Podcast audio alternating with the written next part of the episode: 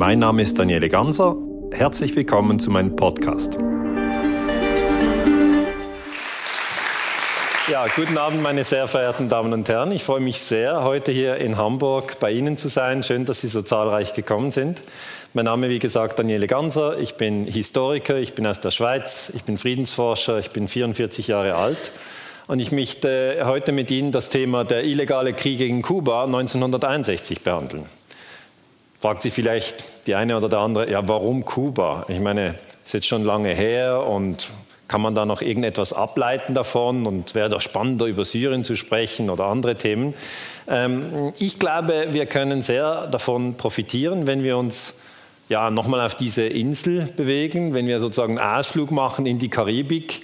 Ähm, weil in Kuba ist einiges passiert in den letzten Jahren und wenn wir diesen Konflikt, den die USA mit Kuba in den 60er Jahren gehabt haben, durchleuchten, und da haben wir eben schon sehr viele Dokumente, äh, dann können wir sehr, sehr viel verstehen, was uns auch heute in der Friedensbewegung hilfreich sein kann. Mein Ziel ist es ja, die Friedensbewegung zu stärken.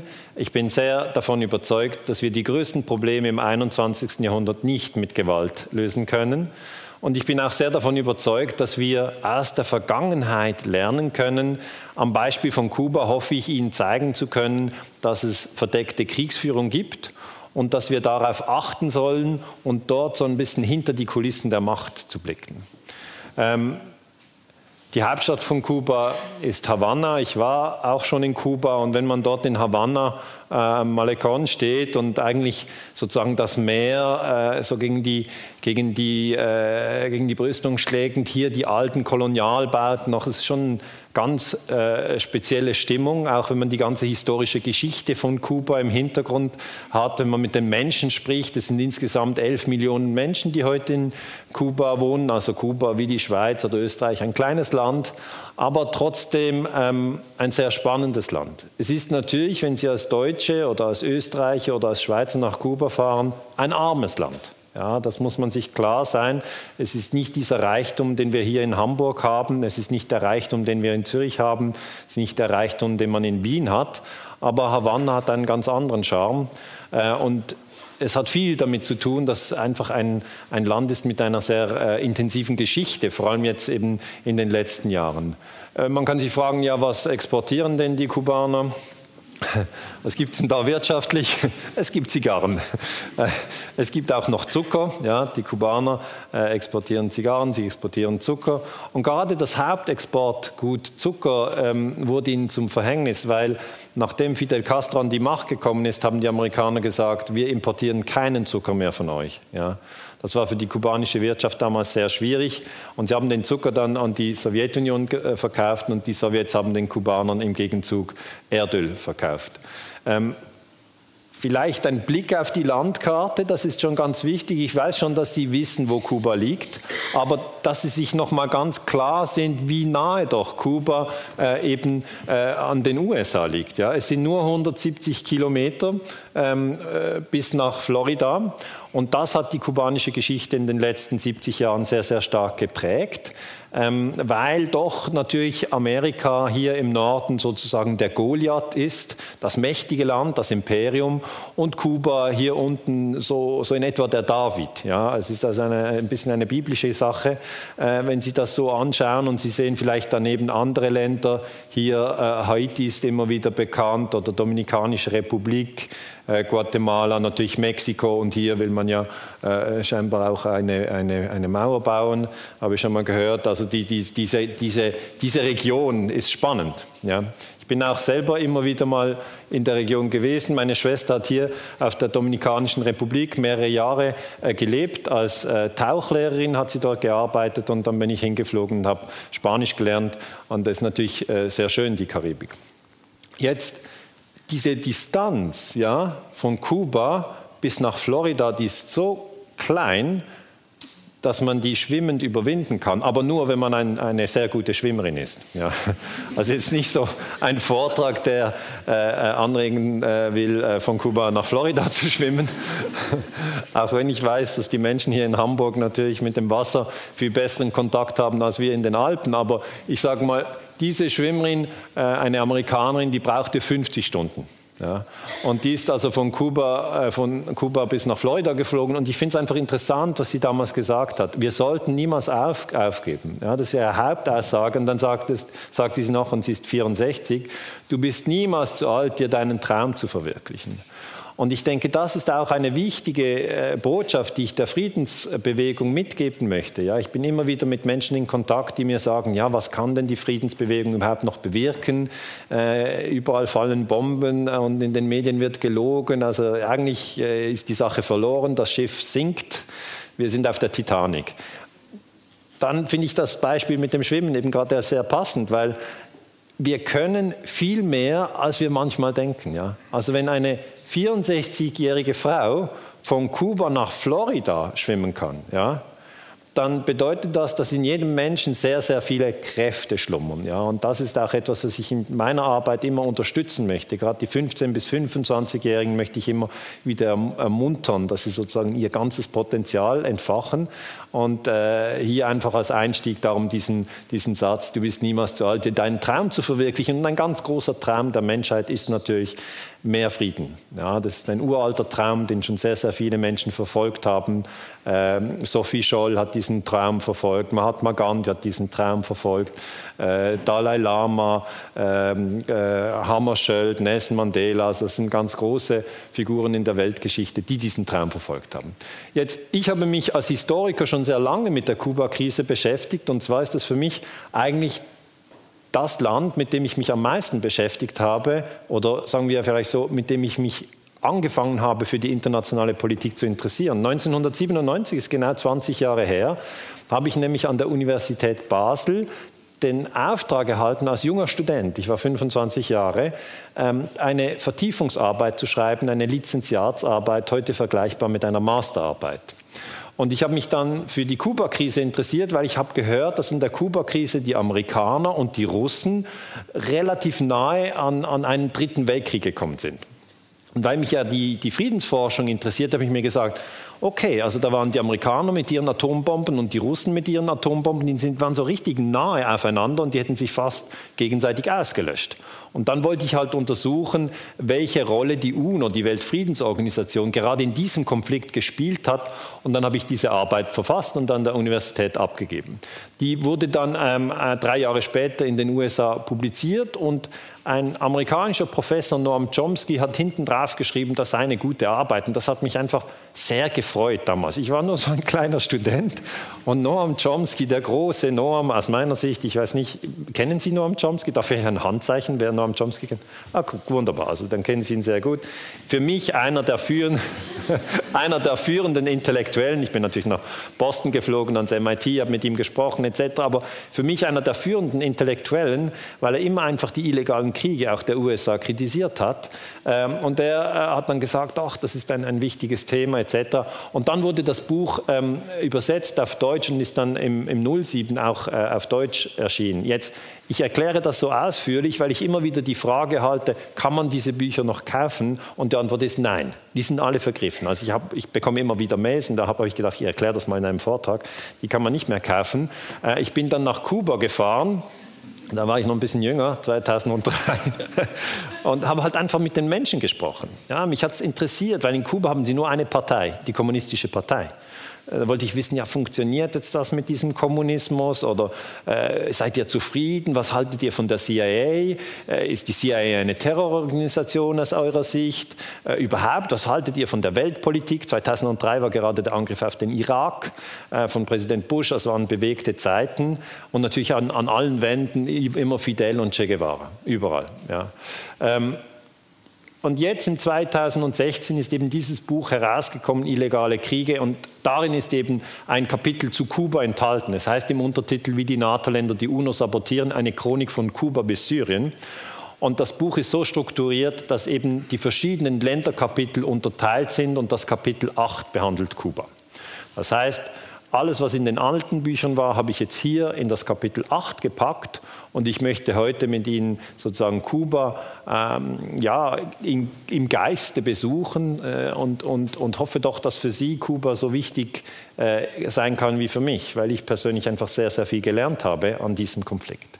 Konkret habe ich mir gesagt, ich möchte natürlich nicht das erzählen, was ich an anderen Orten in Deutschland erzählt habe. Ich habe einmal zu Syrien gesprochen, ich habe einmal zu Serbien gesprochen, ich habe einmal zum Imperium USA gesprochen, einmal zu Afghanistan. Das sind alles verschiedene Vorträge, die kann man auf YouTube sehen. Um, um Serbien geht es heute nicht. Ja. Ich werde auch nicht zu Afghanistan sprechen. Ich weiß, gewisse Leute sind dann enttäuscht und sagen, ja, ich dachte, Sie sprechen zu Afghanistan. Nein, heute nicht. Heute spreche ich eben zu Kuba. Aber Kuba ist auch sehr spannend, ja. Ähm, wir werden zuerst äh, uns die US-Basis in Guantanamo anschauen. Ja. Das ist eigentlich das Arbeitsprogramm für heute Abend. Ähm, die, die, das Militärlager auf Guantanamo ist, ist, ist, etwas ganz Wichtiges. Da muss man äh, zuerst mal ein Kräfteverhältnis erkennen und Sie werden sehen, äh, beim Kräfteverhältnis ist es so, dass die Amerikaner natürlich viel mächtiger sind als Kuba. Äh, die Amerikaner sind heutzutage das Imperium. Das ist etwas, was ich immer wieder betone, dass es ganz wichtig ist, bei der Sprache die richtigen Begriffe zu verwenden. Ich würde dafür plädieren, dass immer am Fernsehen und in allen Zeitungen steht US-Imperium. Aber das steht nie, also fast nie. Es steht immer Supermacht. Manchmal steht einfach Vereinigte Staaten.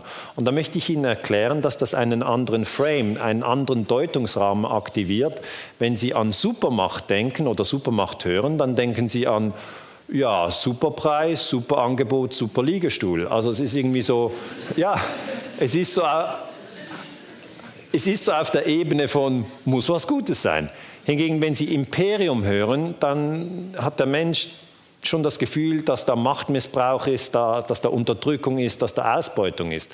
Und tatsächlich ist das der richtige ähm, Deutungsrahmen, den man eigentlich haben sollte. Wir sind 200 Länder auf der Welt heute und die USA sind das mächtigste Land, darum das Imperium. Man kann ein Imperium sehr einfach erkennen, man muss nur die Flugzeugträger zählen und äh, die Amerikaner haben zehn. Und äh, die Schweizer zum Beispiel haben keinen. Und die Kubaner haben auch keinen. Und während sie noch lachen, Deutschland hat auch keinen. Also einfach die Machtverhältnisse sind sehr unterschiedlich. Die Franzosen, die haben einen, aber der ist oft in Reparatur. Also die ganze, die, die ganze Sache ist interessant. Äh, und weil die Amerikaner das Imperium sind, haben sie die Möglichkeit, in Kuba einen Militärstützpunkt zu haben und das eben in dieser ähm, äh, südöstlichen Ecke, ähm, während umgekehrt Kuba keinen Militärstützpunkt in den USA hat. Okay? Das ist sehr wichtig, dass man gleich, wenn jetzt, wenn jetzt jemand noch nicht äh, viel über Kuba nachgedacht hat oder über die USA nachgedacht hat, dann kann er aus dieser ganz einfachen Beobachtung etwas erkennen, was ist sozusagen das Imperium und was ist der Vasallenstaat. Das ist dieser Militärstützpunkt der Amerikaner auf Kuba und ist natürlich berühmt und berüchtigt, weil hier gefoltert wurde. Ja, die Amerikaner haben nach den Terroranschlägen vom 11. September Muslime in Afghanistan und Pakistan auf der Straße festgenommen und nach Kuba geflogen und sie dort gefoltert. Und zwar mit Waterboarding. Waterboarding bedeutet, dass man einen Menschen auf ein, auf ein horizontales Brett bringt und dann über das Gesicht Plastikfolie und ihn dann rückwärts in ein Wasserfass äh, versenkt, sodass er das Gefühl hat, er erstickt. Ja, er kann ja dann nicht vom Brett weg, er geht dann so runter und dann kommt die Folie und man hat das Gefühl, man ertrinkt. Aber die CIA hat gesagt, ja, es ist ja keine tödliche Methode, weil man kippt die Person dann wieder rauf, bevor sie stirbt. Aber es ist ganz klar Folter und das geht gar nicht. Eigentlich ist das völlig verwerflich. Man hat auch andere Foltertechniken angewendet, wie laute Musik. Und ich habe schon Leute gehört, die haben mir gesagt, ja, laute Musik, ich höre auch laute Musik. Aber was hier nicht verstanden wird, die laute Musik hat man 24 Stunden sieben Tage in der Woche laufen lassen und dann drehen sie durch. Ja. Das ist eine Nerven- und Reizüberflutung für den Menschen. Er kann nicht schlafen und wenn, wenn sie mehrere Nächte nicht schlafen, drehen sie einfach durch. Dann hat man noch Stroboskoplicht eingesetzt, äh, wo man also immer sozusagen sehr mit Schocklicht äh, beleuchtet wird, dann, dann drehen sie durch. Also das sind schwere Verbrechen. Und natürlich haben sie auch in Deutschland amerikanische Militärstützpunkte. Nach dem Wissen, das wir heute haben, wird dort nicht gefoltert. Das ist das Wissen, das wir heute haben. Aber ich muss immer sagen, man weiß gar nicht, was alles auf den Militärstützpunkten passiert. Aber diese Bewegung, dass man in Rammstein den amerikanischen Militärstützpunkt schließt, die unterstütze ich. Ich finde das richtig, man sollte das tun, aber es ist sehr schwierig, okay? weil die Amerikaner das eben nicht schließen wollen. Und da sehen Sie wieder das Verhältnis zwischen einem Imperium und den Vasallen. Also die Deutschen haben keinen Militärstützpunkt in den USA, aber die USA haben einen Militärstützpunkt in Deutschland. Und natürlich fragt man sich dann als Historiker, okay, also gibt es da einen weltweiten Überblick äh, und gibt es da eine weltweite Bewegung? Ja, es gibt in verschiedenen Ländern natürlich den Versuch, die Militärstützpunkte zu schließen. Es gibt auch Japan gibt es Versuche, die amerikanischen Militärstützpunkte zu schließen. Hier sind Proteste vor dem Weißen Haus, um Guantanamo zu schließen. Und Obama, der Vorgänger von Präsident Trump, hat eigentlich versprochen, ja, er werde Guantanamo schließen. Er war acht Jahre im Amt und hat das Versprechen nicht eingehalten. Jetzt für mich immer wichtig, wenn ich so die Welt überblicke und sage, okay, interessant, Militärstützpunkte hier, Militärstützpunkte dort, schauen wir doch mal die Chinesen an. Ja, die Leute sagen mir manchmal, ja, Herr Ganser, Sie sprechen so viel über das amerikanische Imperium, sprechen Sie mal über China. Ja, die haben ja 1989 auf dem Platz des himmlischen Friedens die Studentenbewegung niedergewalzt. Das geht ja gar nicht und das geht wirklich gar nicht. Das ist äh, äh, das Gegenteil von freier Meinungsäußerung. Aber dann sage ich immer, ja, wissen Sie, die Chinesen sind kein Imperium. Dann sagen Sie, ja, wie, wie kann man das erkennen? Dann sagen Sie, zählen Sie mal die Militärstützpunkte. Und dann sind sie, China hat in einem fremden Land einen Militärstützpunkt, hier in Djibouti. Djibouti ist hier an einer strategischen Ecke, wo das Erdöl aus dem Persischen Golf durchgeht. Dann haben sie fragen, okay, die Russen, sagen die Leute, okay, lassen wir die Chinesen weg, aber die Russen, die bösen, bösen Russen, oder? Heißt immer, im Spiegel heißt ja immer Putin der Böse, also das, das lesen sie in Deutschland fast die ganze Zeit. Und wenn Sie es aber anschauen, sehen Sie, die Russen haben in neun fremden Ländern Militärstützpunkte, zum Beispiel in Vietnam und natürlich auch in Syrien.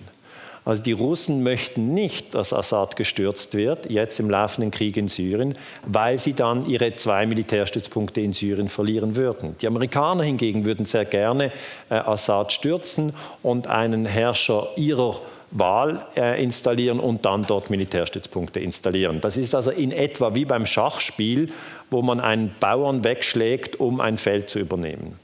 Und das kann man äh, anschaulich sehr, sehr klar zeigen. Hier noch äh, Frankreich, das wird oft vergessen. Frankreich hat in elf fremden Ländern Militärstützpunkte.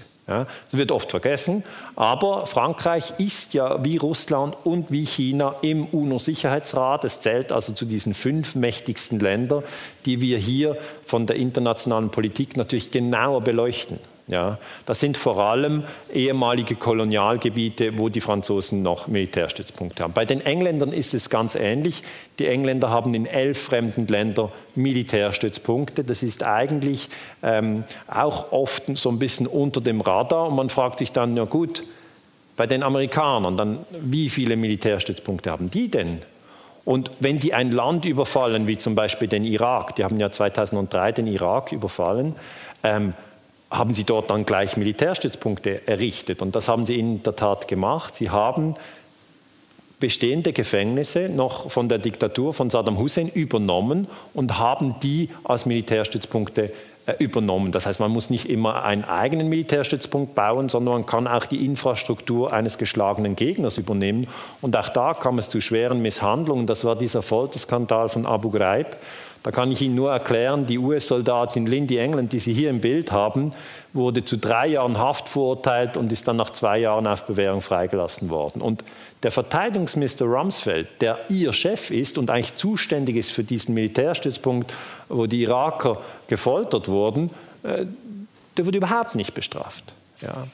Und da erkennen Sie eigentlich, dass das Imperium auf den Militärstützpunkten ungestraft foltern kann und das ist natürlich ein Missstand, der viel mehr besprochen werden müsste. Es ist wahr, hin und wieder wird das angesprochen, aber die meisten Menschen getrauen sich nicht, darüber offen zu sprechen, überhaupt über das Imperium nachzudenken oder sich zu fragen, inwiefern ähm, müsste hier auch Rumsfeld als Kriegsverbrecher vor Gericht gestellt werden. Diese Fragen ähm, ja, werden jetzt bei, in den deutschen Talkshows wenig besprochen.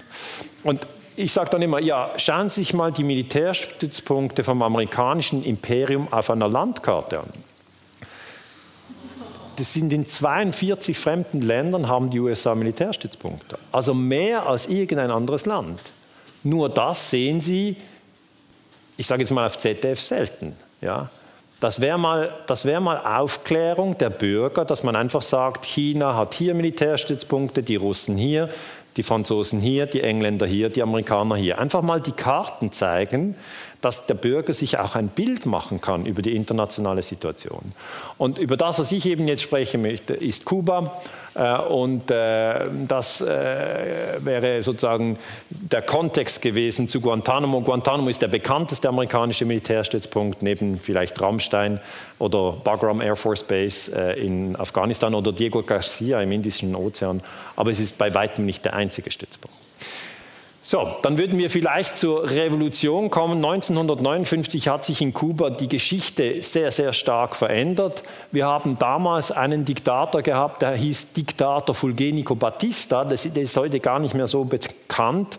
Aber äh, Batista war halt ein typischer lateinamerikanischer Diktator. Sie haben eine Unterschicht, die völlig ähm, mittellos ist, die kein Geld hat, zum Beispiel wenn sie krank ist, äh, kein Zugang zur ersten Hilfe, die nicht lesen kann, also eine typische Ausbeutergesellschaft und eine kleine Oberschicht. Und dann Fidel Castro und Che Guevara, die beiden Revolutionäre, wollen äh, Batista stürzen und das gelingt ihnen. Am 1. Januar 1959 wird er gestürzt. Nun, hier sind die Revolutionäre, Fidel Castro hier, Che Guevara hier und ihre Gefährten. Es ist klar, dass dieser Sturz mit Waffengewalt durchgeführt wurde. Es war also keine friedliche Revolution, sondern es war eine bewaffnete Revolution. Und das Ziel war, einen besseren Lebensstandard für alle in Kuba zu erschaffen. Also diese Revolutionäre haben nicht gekämpft, um sich selber zu bereichern und haben, wurden dann zu Millionären oder Milliardären, sondern, also Trump zum Beispiel ist ein Milliardär, haben Sie das kürzlich gesehen? Äh, er wurde eingeschätzt von, von Forbes Magazine, dass er vier Milliarden Vermögen hat und hat er gesagt, Forbes Magazine, that's a crappy magazine, my net worth is 9 billion. Also er hat gesagt, ich bin doch sicher nicht nur vier Milliarden schwer, ich bin neun Milliarden schwer. Also einfach, dass Sie das verstehen. Es gibt natürlich Politiker, die sind schon extrem reich und die bereichern sich noch mehr. Fidel Castro und Che Guevara gehören nicht zu dieser Sorte, sie sind Sozialrevolutionäre. Ähm, das führt dazu, dass ich als Historiker für sie eine gewisse Sympathie habe, aber sie setzen Gewalt ein. Und da habe ich natürlich sozusagen auch meine eigenen Schwierigkeiten, wenn ich mich frage, ja, ist es, ist es richtig, ja, dass man mit Gewalt eigentlich eine bessere Gesellschaft erkämpft. Und meiner Meinung nach ist eigentlich, wir sollten ohne Gewalt eine bessere Gesellschaft erkämpfen. Äh, aber ich wollte Ihnen dieses Bild einfach zeigen, weil das halt eine ganz kleine Gruppe war von Revolutionären, die irgendwo in der Sierra Maestra sich durchkämpfte. Und man hätte nie gedacht, man hätte wirklich nie gedacht, dass die erstens Batista stürzen können und dann jahrzehntelang an der Macht bleiben. Das hätte damals niemand gedacht. Ähm, hier ein Schulbuch aus Kuba, da wird einfach die Revolution gefeiert. Okay, müssen Sie verstehen, dass natürlich unter Fidel Castro diese Revolution von 1959 zum nationalen Mythos geworden ist. So, wir haben Batista gestürzt und wir haben noch äh, die vielen Mordanschläge überlebt, die die CIA auf äh, Fidel äh, ausgeführt hat. Das heißt, äh, das ist in Kuba ganz, ganz tief natürlich im Volk äh, verankert und hier die äh, Revolutionäre, die 1959 an die Macht gekommen sind. Jetzt, die Amerikaner wollten danach Fidel Castro stürzen, aber sie hatten ein Problem, nämlich das UNO-Gewaltverbot. Das UNO-Gewaltverbot sagt, dass ein Land ein anderes Land nicht überfallen darf. Ja, also wenn man jetzt in einem anderen Land die Regierung nicht mag, und das war tatsächlich der Fall, die Amerikaner mochten Fidel nie, Sie wollten ihn stürzen, aber das dürfen sie nicht. Das heißt, die UNO ist eigentlich der Ort, wo dieses Gewaltverbot kodifiziert ist, wo es schriftlich festgelegt ist. Und ich habe es natürlich in meinem Buch noch ein bisschen ausführlicher dargelegt, aber in aller Kürze ist die UNO die Weltfriedensorganisation. Sie hat ihren Hauptsitz in New York und sie hat einen Zweitsitz in Genf in der Schweiz und das ist jetzt der Hauptsitz. Und in der UNO-Charta steht, alle Mitglieder unterlassen in ihren internationalen Beziehungen jede Anwendung von Gewalt. Das ist die UNO-Charta von 1945. Das ist das geltende Völkerrecht. Und ich kann allen nur raten, sich an diesem Satz zu orientieren. Wenn wir viel mehr Menschen hätten auf der Welt, die sich am Völkerrecht orientieren, wenn wir also weniger Angriffskriege hätten, dann wäre die Welt ein friedlicherer Ort. Es ist ganz eindeutig. Und es ist nicht ein zusätzliches Gesetz, das wir brauchen, sondern das ist schon das geltende Völkerrecht. Problem ist natürlich, dass sich viele Staaten überhaupt nicht an dieses geltende Völkerrecht halten. Das ist das Problem und das habe ich auch mit meinem Buch Illegale Kriege eigentlich herausgearbeitet. Aber dieser Frame, dieses UNO-Gewaltverbot ist mir in der Forschung ganz, ganz wichtig. Ich rate allen Menschen, die in der Friedensbewegung sind, dass sie in irgendeinem Gespräch, in das sie vielleicht hin und wieder verwickelt sind, das passiert einem ja öfter, dass man dann einfach sagt, ja, ich denke, wir sollten uns stärker am UNO-Gewaltverbot orientieren. Ein Land darf ja ein anderes Land gar nicht bombardieren, außer es gibt eine explizite Erlaubnis vom UNO-Sicherheitsrat. Die UNO, natürlich ein komplexes Gebilde, aber sie hat 193 Mitgliedstaaten und wenn Sie diese Mitgliedstaaten auf einer Weltkarte blau einfärben, dann sehen Sie, die ganze Welt ist Mitglied der UNO. Ja, also Deutschland ist Mitglied der UNO, die Schweiz ist Mitglied der UNO, äh, Österreich ist Mitglied der UNO, Italien ist Mitglied der UNO, Kuba ist Mitglied der UNO, USA ist Mitglied der UNO, Russland ist Mitglied der UNO, etc. etc.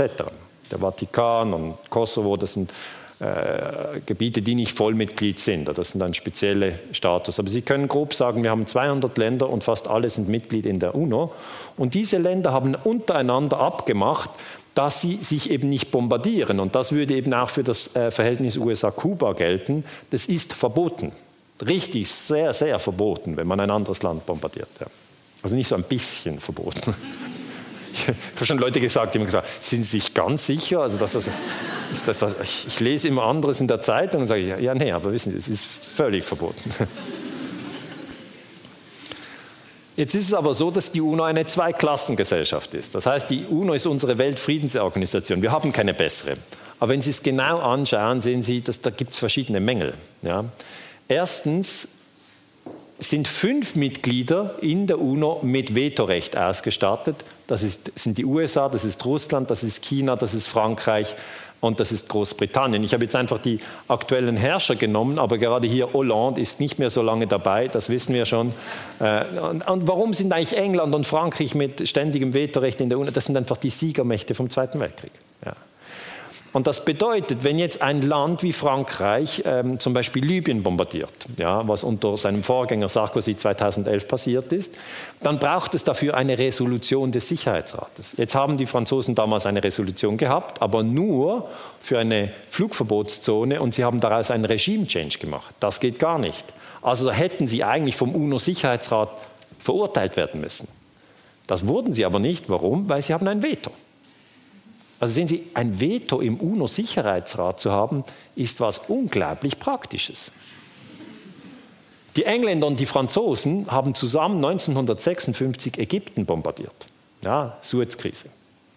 Da hätten sie natürlich verurteilt werden müssen. Wurden sie aber nicht. Warum?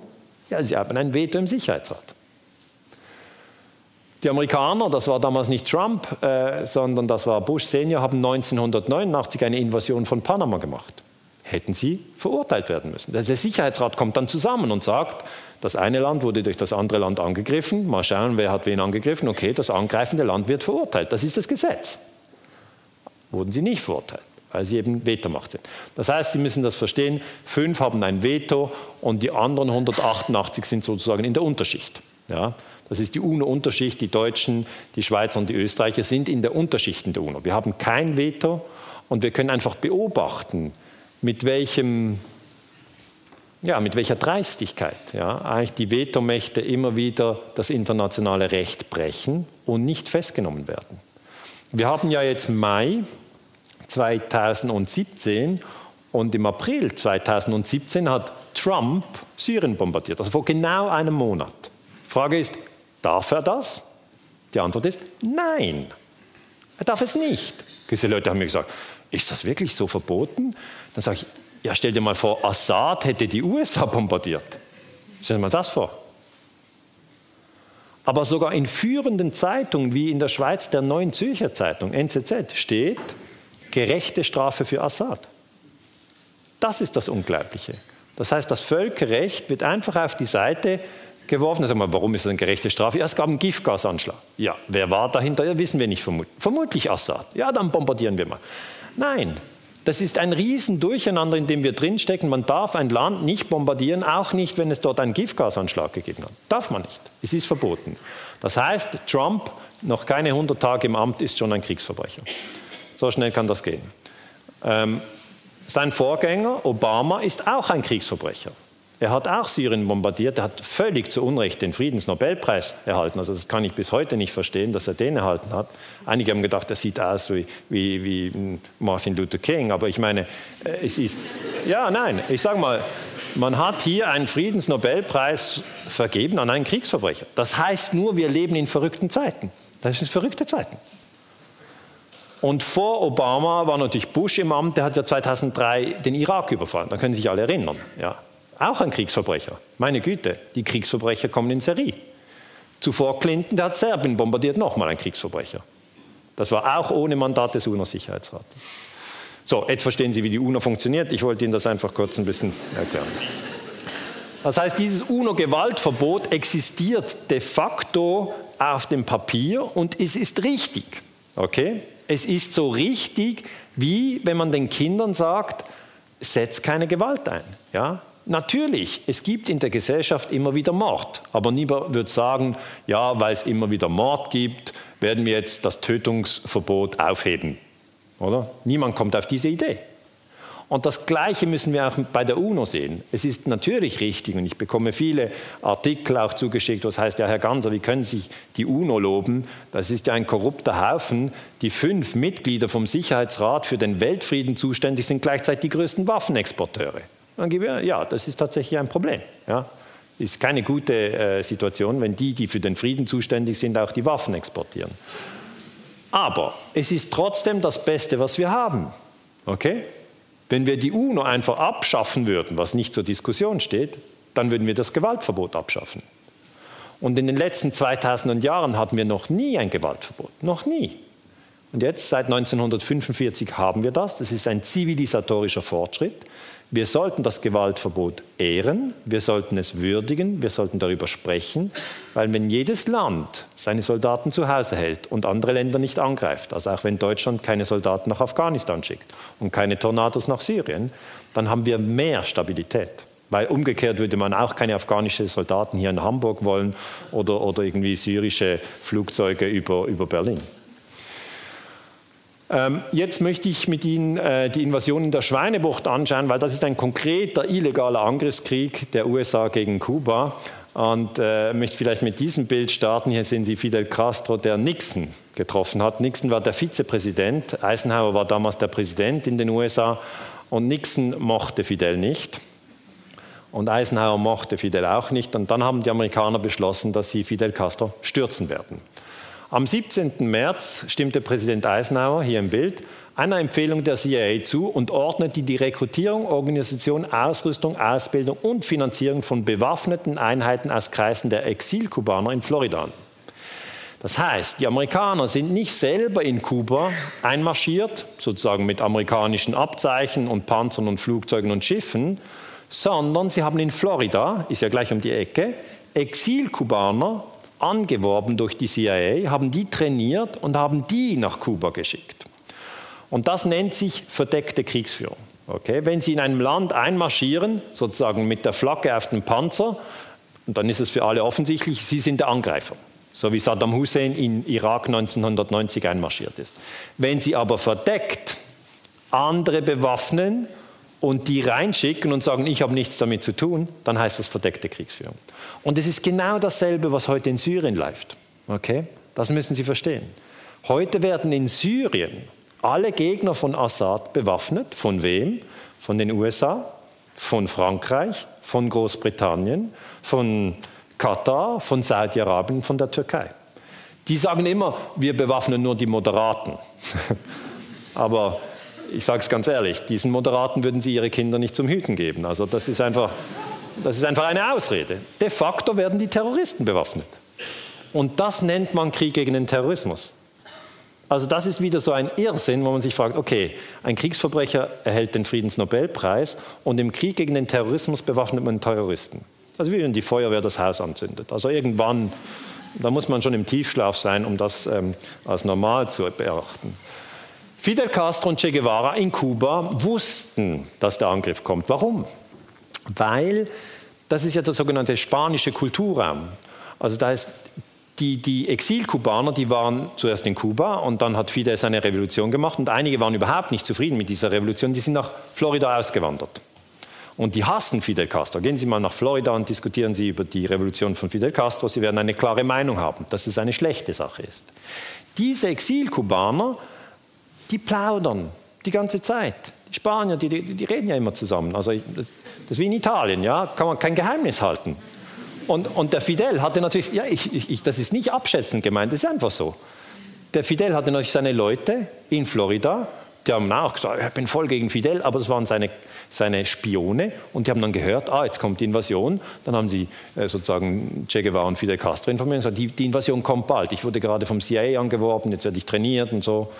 Das, so ist Wir haben das die Amerikaner gemacht. Sie haben die ähm, äh, Exilkubaner nicht in Florida trainiert, sondern in einem anderen Land, in Guatemala. Sie haben also hier äh, CIA-Flugzeuge hier rüber geflogen, weil hier ist ein bisschen heikel, wenn es dann auffliegt.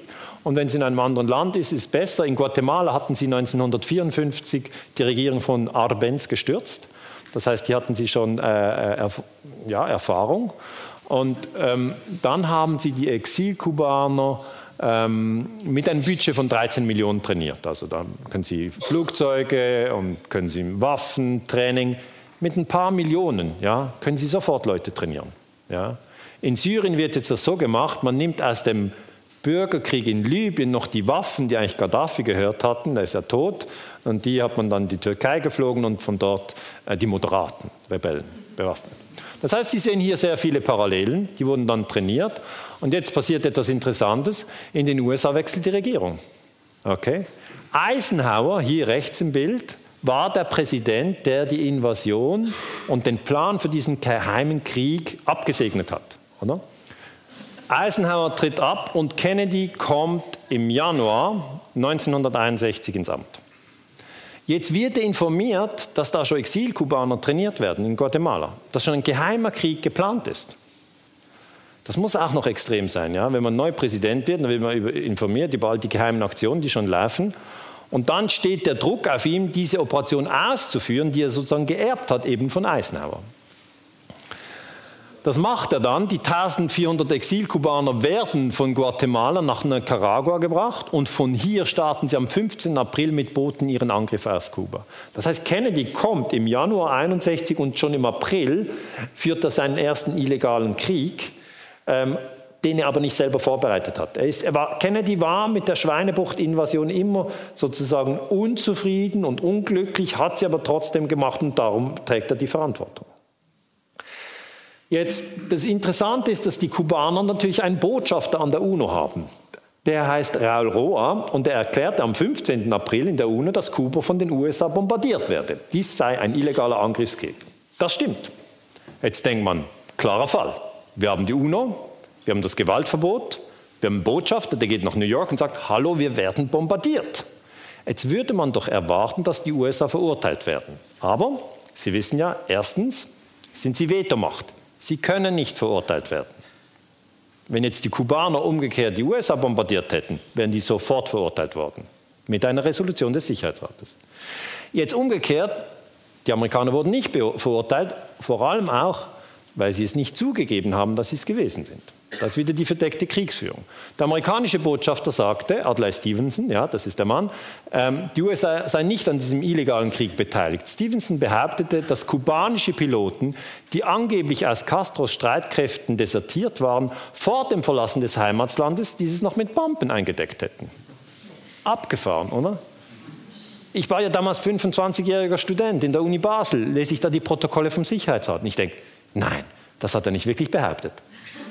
Und dann lese ich es nochmal und denke, er hat das wirklich behauptet. Er hat das gesagt. Und dann hat Stevenson gesagt, ja, also die Flugzeuge, die hätten eben FAR, sei da draufgeschrieben, äh, Fuerzas Armadas Revolucionarias, also sagt ganz klar, diese B-26-Bomber, ähm, die hätten ganz klar diese Kennzeichen und die seien jetzt in Florida notgelandet. Und das sei eben der Beweis, dass die Kubaner sich selber bombardiert hätten. Und dass das eben kubanische Piloten seien, die so eigentlich sauer sein auf die kubanische Diktatur von Fidel Castro, dass sie vom Land geflohen sind und zuvor das eigene Land noch bombardierte. Später hat man herausgefunden, das war eine Lüge. Okay? Die CIA hat einfach die Flugzeuge mit FAR angeschrieben. Das ist ja so dreist.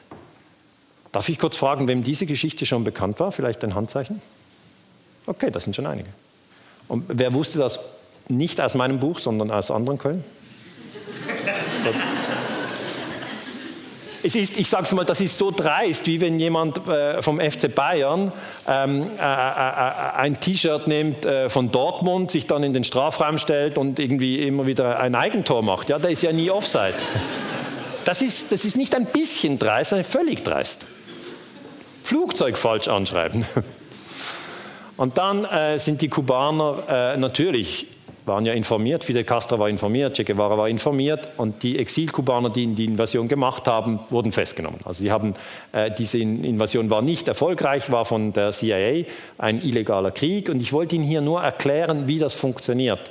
Illegale Kriege funktionieren so, sie suchen in einem Land, wer sind die Unzufriedenen.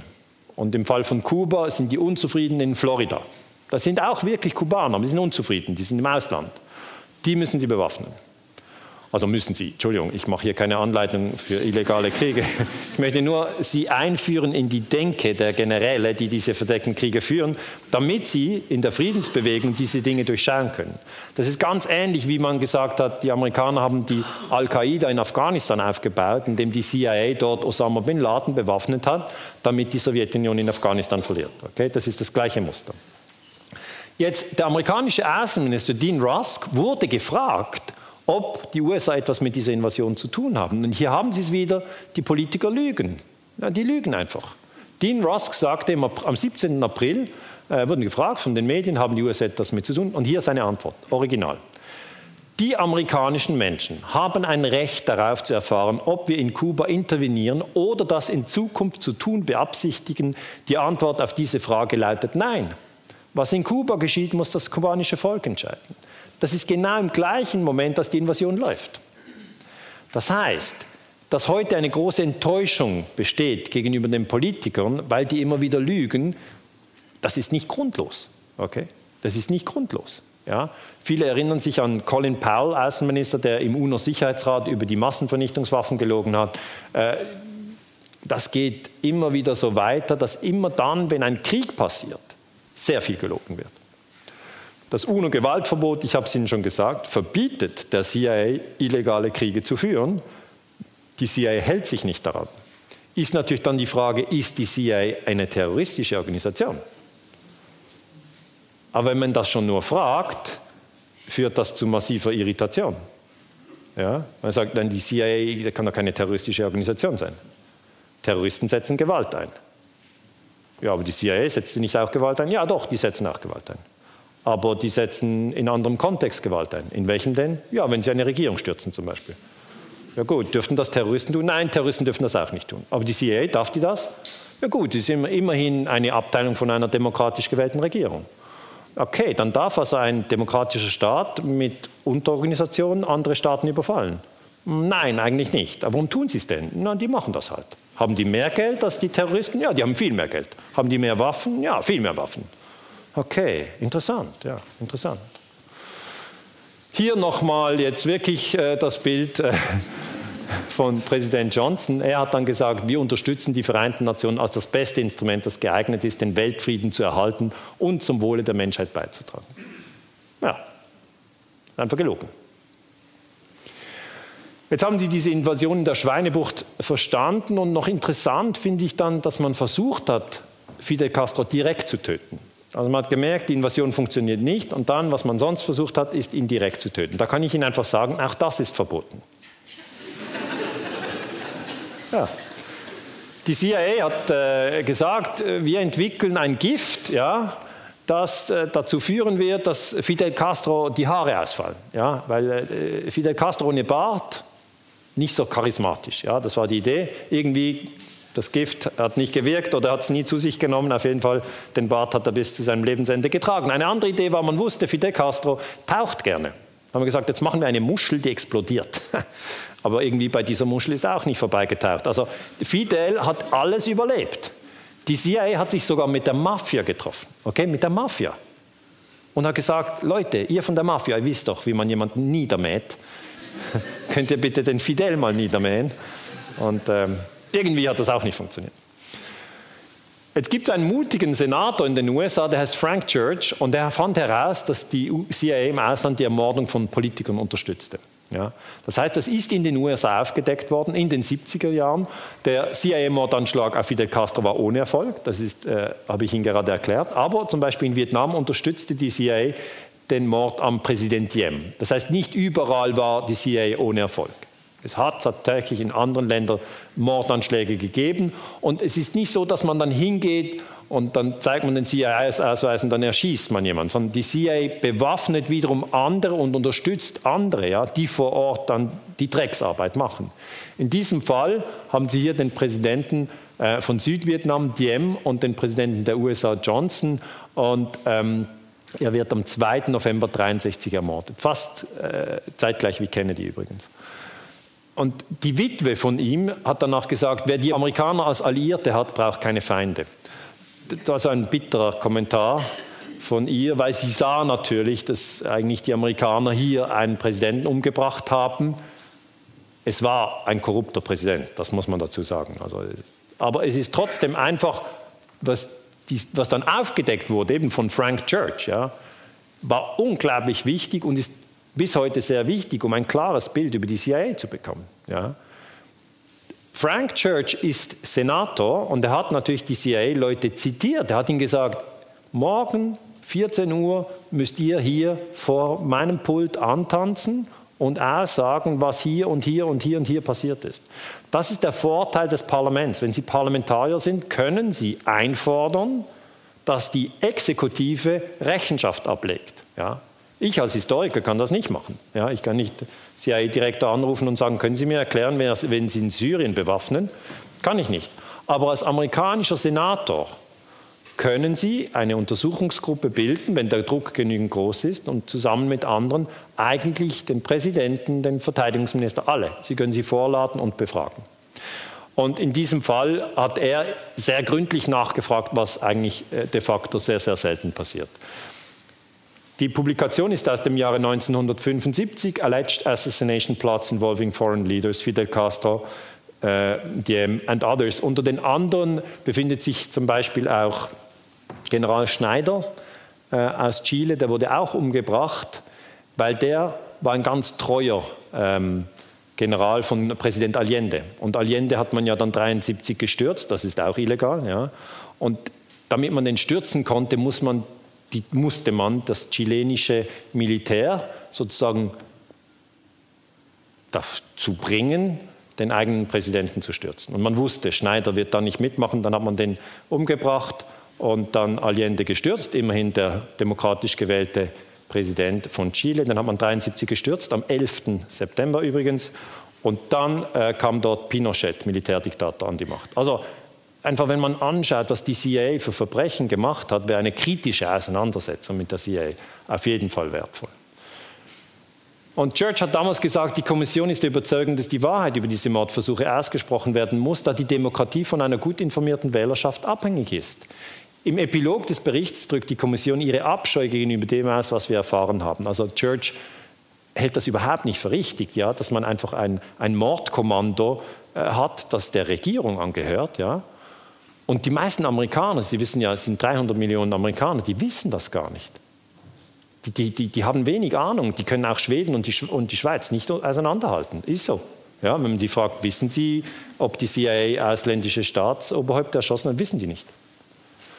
Das ist eine traurige Geschichte, aber dieses Land hat die Kraft, diese Geschichte anzuhören und daraus zu lernen hat Church gesagt. Ich finde, Church ist ein, ein, ein, ein, ganz wichtiger Mann in der amerikanischen Geschichte, ist natürlich auch verstorben, aber hat wirklich eigentlich aufgeklärt, was hier versucht wurde gegenüber Fidel Castro, was nicht funktioniert hat, beim Fall von Castro, aber in anderen Ländern tatsächlich äh, funktioniert hat. Das sind die Mordanschläge und jetzt kommen wir zur Kuba-Krise 1962. Das ist tatsächlich ein, eines der ja, bekanntesten äh, äh, Elemente des Kalten Krieges. Sie wissen, dass Fidel Castro dann nach der Schweinebucht-Invasion und den Mordanschlägen sich tatsächlich Khrushchev an die Brust geworfen hat. Khrushchev ist der Vorvorgänger von Putin, wenn Sie so wollen, ist der Anführer äh, der Sowjetunion und Fidel Castro hat gesagt, ich, ich werde da von den Amerikanern äh, extrem bedrängt, ich würde gern mit, mit der Sowjetunion eng zusammenarbeiten. Und Khrushchev hat dann entschieden, dass er auf Kuba atomare Raketen stationieren werde. Das war meiner Meinung nach ein sehr, sehr gefährlicher Entscheid. Ja. Warum Khrushchev das genau gemacht hat, das sind die, die Historiker diskutieren, aber auf jeden Fall hat er es gemacht. Ein Grund war, dass er sich gesagt hat, wenn ich Raketen auf Kuba habe, dann kann ich die Amerikaner bedrohen, weil dann bin ich so nahe an den USA, dass ich Erstschlagkapazität habe. Das ist alles Kalter Krieg. Die Amerikaner hatten diese Flugzeuge damals gehabt, die U-2, also nicht die, die Band, äh, sondern jetzt die Flugzeuge. Und diese Flugzeuge können ganz hoch fliegen. Das heißt, die kann man nicht abschießen mit Artillerie oder mit Gewehren oder was auch immer. Die fliegen so hoch, dass sie in ein Land, also in einen Luftraum eindringen können von einem Land und von dort Fotos machen können. Und so haben die Amerikaner, die eben dem Fidel überhaupt nicht trauten, immer Kuba überflogen und Fotos gemacht. Sie haben immer gedacht, wir müssen da genau hinschauen, wir wissen nicht, was Kuba macht. Und an einem Tag kamen diese Fotos raus. Und dann haben die Amerikaner herausgefunden, dass auf Kuba Militärraketen von den Russen abgeladen werden, von den Schiffen. Und dass diese Militärraketen eindeutig solche sind, um auch noch Atombomben obendrauf zu machen. Also atomar bestückte Raketen. Die waren aber noch nicht fertig. Okay? Das war am 14. Oktober 1962. Und für mich als Student war es einfach sehr interessant. Als ich diese Arbeit geschrieben habe, habe ich verschiedene Bücher gelesen. Und in einen Büchern wurde Kuba erst behandelt ab Oktober 62. Ja, dann habe ich diese Bücher gelesen, habe ich gesehen, ja, die, die Russen haben Militärraketen auf Kuba gebaut. Ja, das ist jetzt, das ist also eine Provokation. Ja. Die Russen sind die Bösen. Ja, wenn Sie ein solches Buch lesen, denken Sie, ja, die Russen sind schuld an der ganzen Problematik. Und später habe ich andere Bücher gelesen, da fing das 59 an und dann ging es noch um die CIA-Invasion im 61. Da habe ich gesagt, ah, okay, wenn man dieses Buch liest, hat man ein ganz anderes Bild. Dann denkt man, die Amerikaner haben zuerst Invasion gemacht und die Russen haben dann auf diese Invasion reagiert und haben versucht, Fidel Castro zu schützen mit diesen Raketen. Und so habe ich einfach erkannt, was Nietzsche eben schon immer gesagt hat, alles Sehen ist perspektivisches Sehen. Und immer wenn Sie ein Buch lesen, gibt das Buch die Perspektive des Autors. Ja, die amerikanischen Autoren haben immer ab Oktober 62 geschrieben und die anderen Autoren, Europäer oder auch Russen, haben halt ab der Schweinebucht-Invasion geschrieben. Jetzt, das Interessante ist, als diese ähm, Fotos gemacht wurden, war Kennedy im Amt und Kennedy wusste sofort, das ist eine, äh, eine Krise. Und dann hat er seine Spitzenberater ins Weiße Haus beordert, aber er wollte nicht, dass das auffällt. Ja, also wenn jetzt da zehn schwarze Limousinen vom Weißen Haus vorfahren, wäre die Presse sofort, hört, da geht irgendwas. Also haben sie die ganzen Typen in ein Auto reingedrückt. Okay? Verteidigungsminister, CIA-Direktor, Außenminister, alle in ein Auto. Und dann sind die ins Weiße Haus gefahren und dort hat Kennedy mit ihnen im Geheimen besprochen, was machen wir jetzt? Ja? Und er hat das gleichzeitig aufgezeichnet, sodass wir heute als Historiker die Originalaufnahmen haben. Hier Kennedy, der natürlich extrem gefordert war mit dieser Raketenkrise. Und einmal im Gespräch sagt er, warum setzt er, Khrushchev, diese Raketen jedoch dorthin? Das ist gerade so, als wenn wir plötzlich beginnen würden, eine größere Zahl von Mittelstreckenraketen in der Türkei zu stationieren. Ich denke mal, das wäre verdammt gefährlich.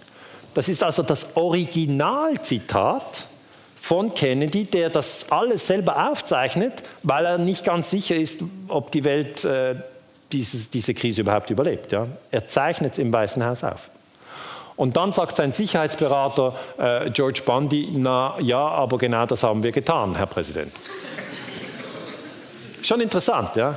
Und Sie müssen sich vorstellen, ich bin 25, sitze in der Universität Basel und lese das und denke, meine Güte, der Präsident wusste gar nicht, dass die Amerikaner in der Türkei, hier, Atomraketen stationiert haben, genauso wie die Sowjets danach, aber danach auf Kuba Raketen stationiert hatten. Und das heißt einfach, dass auch Präsidenten den Überblick verlieren können. Ähm, haben Sie übrigens dieses Interview von, von, von Trump gesehen? Jetzt kürzlich auf Fox News wird er, äh, ist er mit einer Journalistin im Gespräch und er sagt, I sent 59 Tomahawk Missiles to Iraq. Und also ich habe 59 Raketen auf Irak abgefeuert. Dann sagt die Journalistin, äh, Syrien? Und er, ja, Syrien.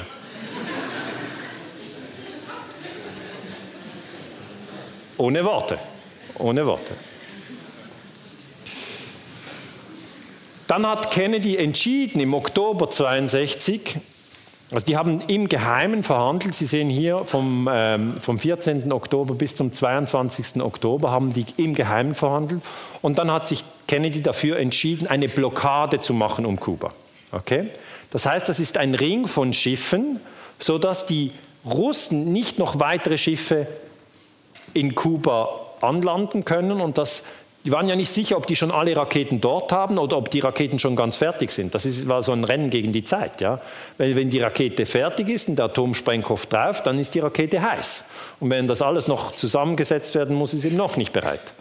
Und Kennedy hat dann gesagt, wir machen jetzt diese Blockade, aber da müssen Sie wissen, das ist ein Kriegsakt. Eine Blockade, um ein Land zu ziehen, ist ein Kriegsakt. Genau wie ein Land bombardieren. Natürlich bei einer Blockade stirbt niemand, aber die Gefahr war natürlich, dass man dann nicht wusste, ob jetzt die sowjetischen Schiffe im Atlantik anhalten, weil die fuhren ja auf die Blockade zu.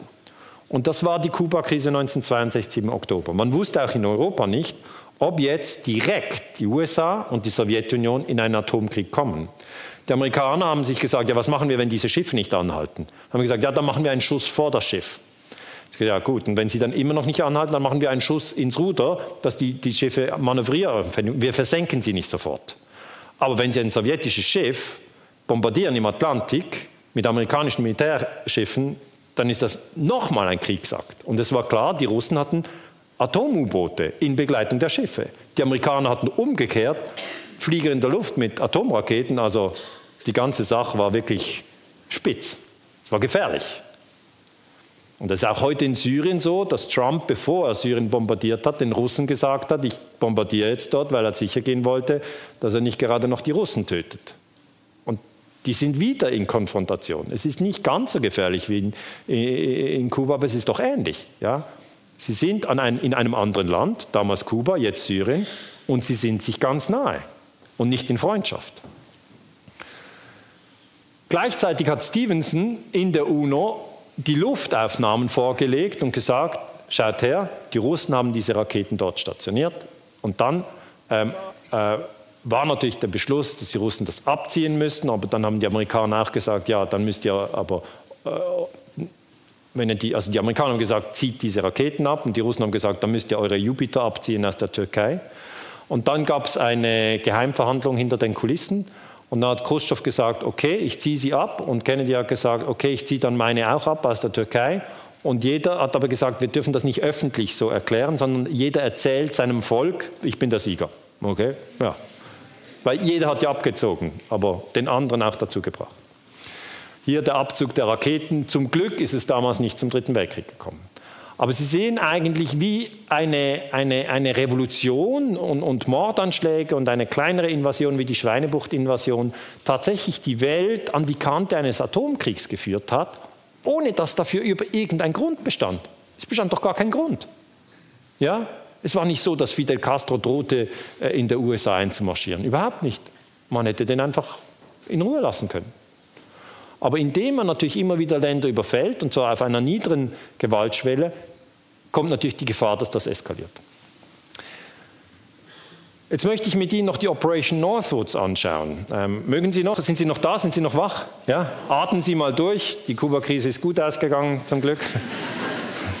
Bei der Operation Northwoods war etwas sehr, sehr Spannendes. Wir haben den amerikanischen Präsident Kennedy, der ja mit dem CIA-Director Alan Dulles zuerst zusammengearbeitet hat in der Schweinebucht-Invasion. Das war eine Invasion durch den Geheimdienst. Diese Invasion ist gescheitert, das habe ich Ihnen gerade erklärt. Dann hat Kennedy Alan Dulles entlassen. Okay, der Präsident feuert den CIA-Direktor und er war danach stinkesauer. Okay? Also zwischen diesen zwei Männern war sehr, sehr schlechte Stimmung.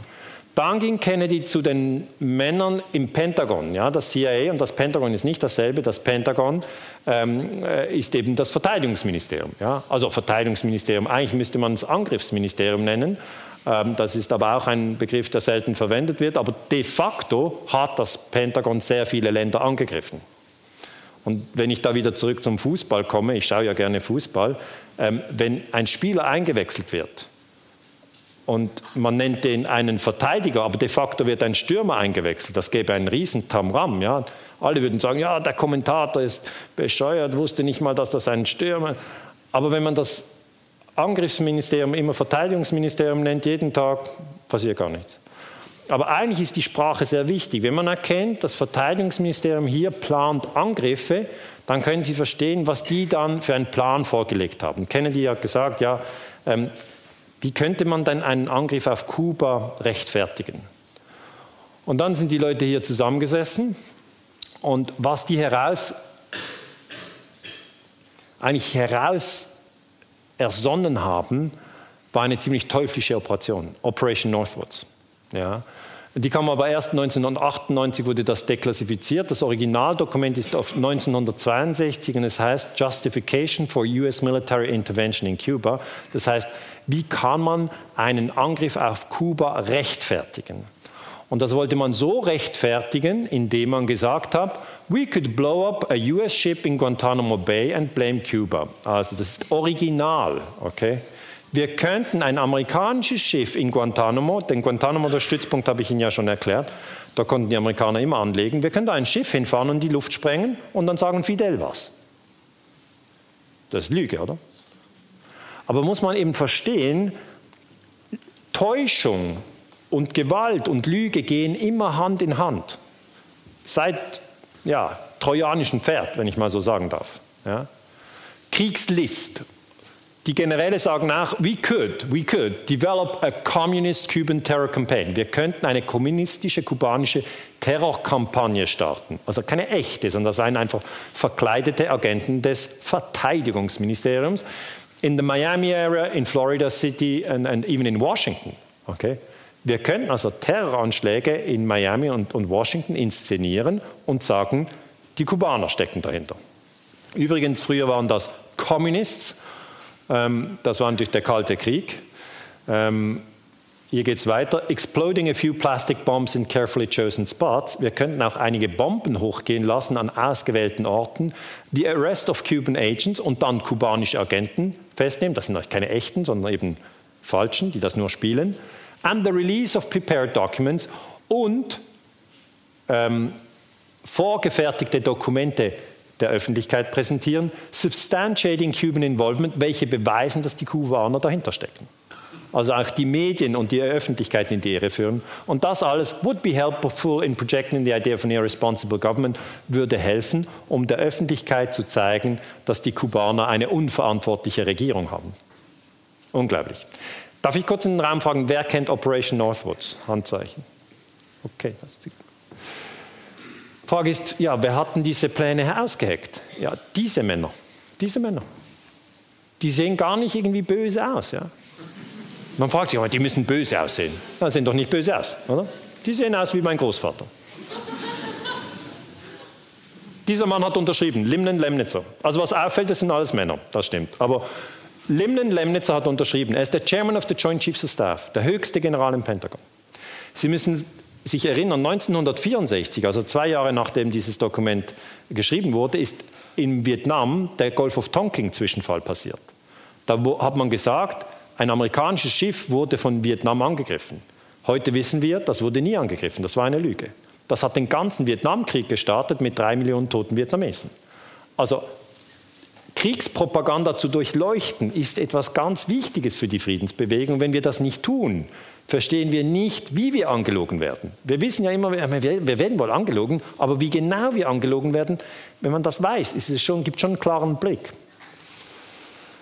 Jetzt Kennedy und sein Verteidigungsminister McNamara haben sich die Sache angeschaut und haben gesagt, nee, das ist abgefahren, das wollen wir nicht. Okay?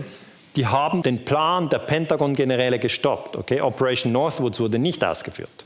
Kennedy wurde dann später erschossen. Jetzt, wenn ich diesen Plan noch genau anschaue, schaue ich immer, wie lang ging es denn, bis diese geheimen Pläne überhaupt publik werden. 62 wurde das äh, formuliert, aber die Historiker und auch die Bevölkerung im Jahre 62 hatte keine Ahnung. 63 auch nicht, in den 70er Jahren auch nicht, in den 80er Jahren auch nicht. In den 90er Jahren wurde das aufgedeckt. Ähm, 1998, hier haben Sie nochmal äh, Kennedy und äh, Lyndon Lemnitzer, der General, der den Plan formuliert hat. Äh, Kennedy und Lemnitzer waren danach auch nicht gut befreundet. Jetzt hat er schon den CIA-Direktor musste entlassen, jetzt musste er noch den Chef vom Pentagon, also den Chef, den höchsten General, den konnte er aber nicht entlassen, den hat er in strafversetzt. Wohin? Nach Europa. Ja. Der wurde dann Supreme Allied Commander bei der NATO, das ist der Sacker.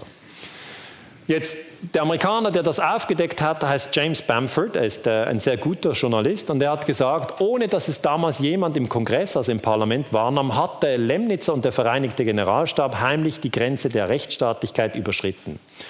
Und 98 äh, wurde das publik. Im Namen des Antikommunismus schlugen die Militärs einen geheimen und blutigen Terrorkrieg gegen ihr eigenes Land vor, um die amerikanische Öffentlichkeit für den irrwitzigen Krieg zu gewinnen, den sie gegen Kuba führen wollten.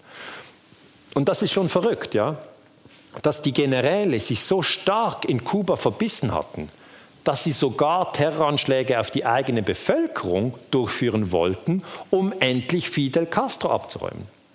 Und das zeigt sich einfach, dass bei den Menschen die Gefahr immer wieder besteht, dass man sich in einem Dogma verfängt. Ein Dogma ist einfach ein Set von Gedanken, an das man zu 100 Prozent glaubt und für das man tötet.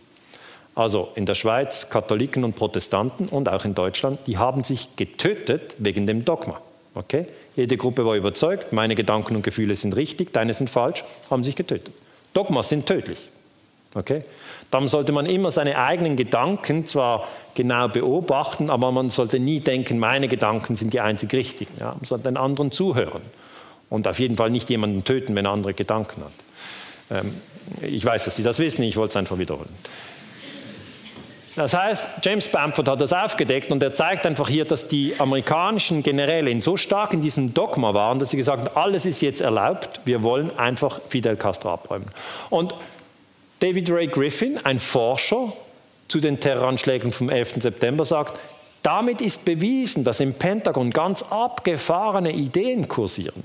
Und er sagt, viel weist darauf hin, dass das Pentagon die amerikanischen Geheimdienste und das Weiße Haus an den Terroranschlägen vom 11. September 2001 mitschuldig sind. Operation Northwood zeige, dass man Angriffe auf die eigene Bevölkerung geplant habe. Okay? dass es gibt in den USA eine Diskussion, die nicht bei Northwoods und bei Kuba stehen bleibt, sondern die sagt, okay, damals wurde das ja gestoppt. Wir haben jetzt die Originaldokumente. Wenn wir nochmal 40 Jahre warten, bekommen wir dann Originaldokumente über einen erneuten Angriff und könnte das 9-11 sein. Das können wir nicht beweisen heute. Wir wissen es nicht. Aber wir schauen natürlich, dass auch bei Operation Northwoods Flugzeuge eine Rolle gespielt haben. Weil man hat nicht nur gesagt, wir könnten ein amerikanisches Schiff in die Luft sprengen, man hat auch gesagt, man könnte ein Flugzeug nehmen, ein Zivilflugzeug. It is possible to create an incident which will demonstrate convincingly that a Cuban aircraft has has attacked and then shot a chartered civilian airliner. Also wir könnten einen Zwischenfall inszenieren, der zeigt, dass ein kubanisches Militärflugzeug ein amerikanisches Zivilflugzeug abschießt. Und dann noch The passengers could be a group of college students. Also, man könnte jetzt ein paar Studenten über Kuba abschießen lassen. Also das ist eben auch nicht der Art, wie man miteinander umgehen sollte. Ja? Jetzt habe ich mir, als ich das gelesen habe, ich gedacht, okay, diese Generäle hier haben gesagt, wir können jetzt die, die Studenten in ein Flugzeug setzen und dann über Kuba abschießen lassen ich dachte, das ist so abgefahren, das können ja, das können ja ihre Kinder sein. Ja? Die studieren ja gerade etc. Und dann habe ich das genau untersucht und habe ich gesehen, okay, nein, die wollten nur eine Aktion inszenieren, bei der es so aussieht, okay, als ob Studenten abgeschossen werden. Aber de facto würden sie die Flugzeuge austauschen. Und zwar so.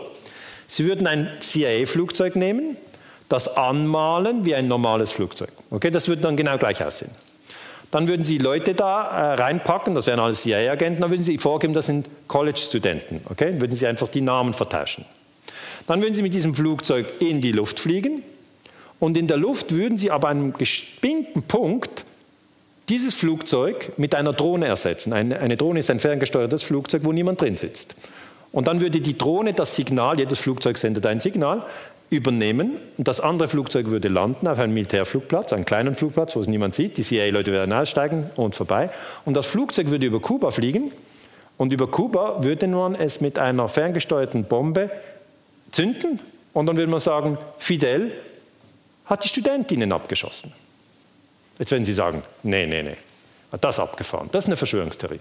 Aber wir haben die Dokumente. Wir haben die Dokumente und das ist das Originaldokument von Operation Northwoods. Das heißt, ein Aircraft at Eglin Air Force Base, das ist eine Air Force, äh, also ein, ein Luftwaffenstützpunkt in Florida, would be painted and numbered as an exact duplicate for a civilian registered aircraft. Also wir würden zuerst mal ein, ein Flugzeug ummalen als Kopie. Ähm, und dann at a designated time, also am genau angenehmen Zeitpunkt, würde das Duplicate ersetzt und würde mit ähm, äh, Passagieren äh, gefüllt. Carefully prepared aliases sind falsche Namen. Und das echte Flugzeug würde in eine Drohne verwandelt. Dann würde die Drohne abfliegen und dann gäbe es ein Rendezvous south of Florida, also in der Luft. Das können Sie als, als normaler Erdenbewohner überhaupt nicht überblicken. Ja, das ist dann irgendwo dort oben. Ähm, und vom Rendezvous Point würde das Passenger Carrying Aircraft, also das mit den falschen Agenten drin, will descend, will, würde runtergehen und äh, würde in einem Militärflughafen landen. Ähm, dann werden die Leute evakuiert und das Drohnenflugzeug würde weiterfliegen. Und da sieht, diesen Wechsel sieht man nicht in der Luft. He?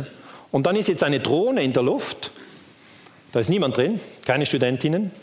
Und when over Cuba, wenn die dann über Kuba sind, würde die Drohne ein internationales Hilferufsignal schicken, Mayday, Mayday. Also die Drohne würde sagen, wir sind unter Angriff ja, von einem kubanischen Militärflugzeug. Um, the transmission will be interrupted by destruction of the aircraft. Also es würde dann äh, zur Explosion gebracht, be triggered by radio signal, also ferngesteuert würde, würde die Explosion ausgelöst. This will allow, und das würde dazu führen, dass das Hilfesignal von der internationalen Gemeinschaft aufgenommen wird und nicht das Pentagon irgendwas sagen muss, sondern dass die internationale Gemeinschaft sagt, wir haben dieses Signal und man würde den Überraschten machen. Ah was, Fidel Castro hat ein Flugzeug abgeschossen. Also ich will es ja nicht entmutigen. Ja. Mein Ziel ist, Ihnen zu zeigen, dass es verdeckte Kriegsführung gibt. Und wenn sich die Friedensbewegung mit der Gewaltspirale auseinandersetzt, dann müssen Sie im Sinne des trojanischen Pferds denken. Ja? Dann müssen Sie sich daran erinnern, dass Täuschung und Lüge und Gewalt sehr oft verbunden sind. Also das war Operation Northwoods und natürlich, äh, wenn diese Verbindung gesagt wird zu den Terroranschlägen vom 11. September, bedeutet das für uns heute, ja, und darum halte ich Kuba auch sehr für spannend, dass wir darüber nachdenken müssen, was ist denn der ganze Krieg gegen den Terrorismus? Weil da haben wir ja einen Terroranschlag, den größten Terroranschlag, den es je gegeben hat, 3000 Tote, und wir stecken heute im sogenannten Krieg gegen den Terror. Okay? Der läuft heute und der läuft auch noch morgen und der läuft noch übermorgen. Die Bösen sind jetzt nicht die Kubaner, sondern die Bösen sind die Muslime. Haben Sie es gemerkt? Die wurden kollektiv diffamiert mit den Terroranschlägen vom 11. September. Und natürlich, ich untersuche das schon viele Jahre und ich werde sehr, sehr hart angegriffen. Man sagt, ja, Historiker dürfen 9-11 nicht untersuchen, weil Bush hat ja schon gesagt, äh, was da wirklich passiert ist. Aber da sage ich immer, hallo, wer da blind einfach einem Politiker glaubt, äh, das geht nicht, das wäre gegen jede Arbeitsethik. Und da haben Sie die Twin Towers, Flugzeug, Flugzeug, Turm, Turm, das ist so in etwa, wie viele glauben, dass es passiert ist. Im Hintergrund haben Sie dieses dritte Gebäude, World Trade Center 7, das ist auch zusammengestürzt, aber es ist kein Flugzeug reingeflogen. Also das ist ein Originalbild von Manhattan und hier ist dieses dritte Gebäude, das ist zusammengestürzt. Ähm, das wissen jetzt schon sehr viele. Kann ich mal Handzeichen sehen, wer das weiß, das drei Gebäude? Ja, sehen Sie. Schauen Sie sich mal um. Die Leute haben das Gefühl, sie sind alleine. Nein, sie sind nicht alleine. Es ist einfach nicht alle bei Ihnen in der Straße wissen das und nicht bei Ihnen im Haus, ja, sondern es sind halt die wachen Menschen wissen das. Und natürlich gibt es jetzt eine intensive Debatte, was eigentlich Terrorismus überhaupt ist. Und in der offiziellen Untersuchung zu den Terroranschlägen vom 11. September 2004 veröffentlicht von Präsident Bush wird der Einsturz von WTC 7 nicht erwähnt. Okay? Es fehlt ein Gebäude im offiziellen Untersuchungsbericht. Da kann man nicht sagen, ja, drei oder zwei Gebäude muss man nicht kleinlich sein, sondern ja, das ist der größte Terroranschlag der Geschichte, ja, der größte. Das ist der Beginn des Krieges gegen den Terrorismus. In dieser Zeit leben wir. Die Bundeswehr ist in Afghanistan wegen 9-11. Also die Dinge hängen zusammen. Über das muss man nachdenken. Und über das muss man auch mit Freunden sprechen, was ich natürlich viel gemacht habe. Ich habe mit Baustatikern gesprochen, die haben mir gesagt, das wurde mit großer Wahrscheinlichkeit gesprengt. Aber Sprengung haben wir nicht, gemäß der offiziellen Geschichte. Okay? Jetzt das dritte Gebäude, wenn Sie es anschauen, diese Ecken hier gehen im freien Fall. Zwei Sekunden freier Fall wird bestätigt. Sieben Sekunden Fall für das ganze Gebäude. Also ich mache jetzt so hin und her, es ging nicht hin und her, sondern einfach, dass Sie verstehen, über diese Sekunden wird jetzt gerätselt. Und im offiziellen Bericht ist es nicht drin und jetzt gibt es eine Gruppe, die heißt Architects and Engineers for 9-11 Truth. Das sind zweieinhalbtausend Amerikaner, die sagen, wir müssen das klären, warum WTC 7 zusammengestürzt ist. Und ich finde, das sind sehr mutige Amerikaner. Und ich bin der Meinung, dass die europäische und die amerikanische Friedensbewegung unbedingt zusammenarbeiten muss. Wir müssen denen zuhören. Ja? Und dieser Mann sagt, die Fakten zu WTC 7, welche vom NIST ignoriert wurden, deuten sehr stark auf Sprengung hin. Das heißt, es gibt eine intensive Debatte über Sprengung von WTC 7. Wir haben auch Feuerwehrleute, die vor Ort waren. Natürlich interessiert mich, was die sagen. Und der Mann sagt, ich sah, wie WTC 7 runterkam, ich war vor Ort. Es gab eine laute Explosion vor dem Einsturz, das war eine klassische Sprengung. Darüber gibt es keine Zweifel. Die Erklärung mit dem Feuer ist lächerlich. NIST lügt. Also das NIST ist das National Institute for Standards and Technology und das sagt, ein Feuer hat das Gebäude zum Einsturz gebracht. Dieser Mann der heißt Rudy Dent, der war 32 Jahre in der Feuerwehr in New York und er sagt, er habe 343 Feuerwehrkollegen an diesem Tag verloren. Wir sind eine Familie. Und das ist eben die Sache bei der Feuerwehr. Die Feuerwehrleute, die gehen in ein Gebäude rein holen die Leute raus, die da wohnen, oder wenn es brennt. Das sind echte Helden. Für mich sind das echte Helden. Und die lassen sich auch nicht hängen, ja, weil wenn, wenn mal ein Feuerwehrmann irgendwo nicht rauskommt, dann gehen die, die anderen nicht irgendwie äh, ein Feierabendbier zu holen. Man fragt, wo ist denn John? Oh, I don't know. Sondern die wissen immer, wo alle sind, ja. Nee, ist so, muss man mal klar sehen. Das ist richtig eine Truppe, die hält zusammen, ja. Und die hätten nicht erwartet, dass das alles am 11. September diese drei Stahltürme zusammenstürzen. Die hätten das nicht erwartet. Und diese Feuerwehrleute sind nicht bereit, einfach zu sagen, ja klar, wir wurden richtig informiert. Er sagt, wir sind eine Familie, ich will, dass diese Lüge aufgeklärt wird. Ich bin jetzt pensioniert, da kann ich offen sprechen. Und das ist tatsächlich ein Faktor, das mit dem Pensioniertsein, weil viele getrauen sich nicht über 9-11 zu sprechen, auch nicht in der Schweiz und in Deutschland, weil sie Angst haben, ihre Stelle zu verlieren oder öffentlich diffamiert zu werden, was tatsächlich ein Risiko ist. Die andere Geschichte mit 9-11 ist, dass das Gebäude wegen Feuer zusammengestürzt ist. Und hier spiele ich Ihnen den Ball wirklich zurück. Es ist entweder Sprengen oder Feuer. Und da sage ich immer, jeder muss selber halt darüber nachdenken. Sie können auch über Operation Northwoods nachdenken. Sie können über die Schweinebucht-Invasion nachdenken. Sie können über den Syrienkrieg nachdenken. Sie können über vieles nachdenken. Aber am Schluss werden Sie sehen, es wird sehr viel gelogen. Das ist Simon Sander. Er hat 2008 gesagt, okay, das WTC 7 ist zusammengestürzt, also man hat noch einen zweiten Bericht gebracht, nachdem es im ersten gefehlt hat, ähm, und hat dann gesagt, es ist aber wegen Feuer zusammengestürzt. Und die offizielle Geschichte ist, das Gebäude hat 81 senkrechte Stahlsäulen, Säule 79 wurde durch Feuer destabilisiert und darum ist das ganze Gebäude im freien Fall zusammengestürzt. Das ist die Geschichte. Ich weiß nicht, wie Sie hier drauf sind in Hamburg, aber entweder Sie glauben, ja, entweder Sie glauben das oder Sie glauben es nicht. Es ist Ihre Sache. Und wenn Sie es auf Wikipedia googeln, heißt es, WTC 7 ist wegen Feuer zusammengestürzt. Jetzt gibt es einen neuen Mann in den USA, Leroy Halsey, den ich für sehr wichtig halte in der Friedensbewegung. Er hat das ganze Gebäude drei Jahre lang modelliert mit dem Originalstall und er wird jetzt am August 2017 rauskommen mit seiner Abschlussstudie. Ja. Und er sagt jetzt schon, das Gebäude BTC 7 wurde nicht durch Feuer zum Einsturz gebracht. Das ist technisch ganz einfach nicht möglich. Das NIST-Computermodell ist extrem fehlerhaft. Das heißt, die ganze Geschichte mit Terror ist nicht auf Kuba beschränkt. Okay? Denken Sie nicht, das ist beschränkt. Das ist ein Beispiel und an diesem Beispiel können wir etwas lernen, um unsere heutige Situation besser zu verstehen. Jetzt kommen wir ähm, weiter äh, zur Ermordung von Kennedy. Die Sache ist leider voller Gewalt. Tut mir leid, dass ich so viel Gewalt jetzt äh, mit Ihnen äh, bespreche, aber es macht Sinn, das einmal durchzudenken. Sie wissen ja, dass Kennedy die Schweinebucht-Invasion gemacht hat. Dann hat er sich gegen die Operation Northwoods gestellt und er hat sich nicht nur gegen Northwoods gestellt, er hat sich auch gegen den Vietnamkrieg gestellt. Okay? Er hat gesagt, wir ziehen, er hat, wir hatten schon äh, Soldaten in Vietnam, aber nicht offiziell, sondern eben verdeckt, ähm, wollte die zurückziehen. Und ich habe die These, dass es gibt viele Dokumente, die darauf hinweisen, unter Kennedy hätte es den Vietnamkrieg nicht gegeben. Aber Kennedy wurde erschossen. Und zwar wann? Am 22. November 1963. Hier das Bild wenige Minuten bevor er erschossen wurde. Und natürlich gibt es auch hier wieder eine große Diskussion, wer ihn erschossen hat.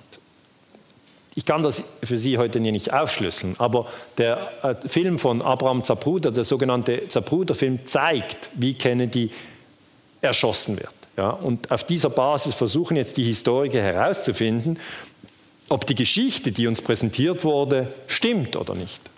Was ist die Geschichte? Man hat gesagt, dieser Mann hier, Lee Harvey Oswald, sei der Täter gewesen. Er wurde in, in, am 22. November in Texas in einem Theater verhaftet und gesagt, er hat kurz zuvor den Präsidenten erschossen und dann wurde er selber erschossen, schon am 24. November. Also der Täter, der vermeintliche Täter, wird am 22. November festgenommen und am 24. November, zwei Tage nach dem JFK-Mord, auch erschossen, und zwar von Jack Ruby.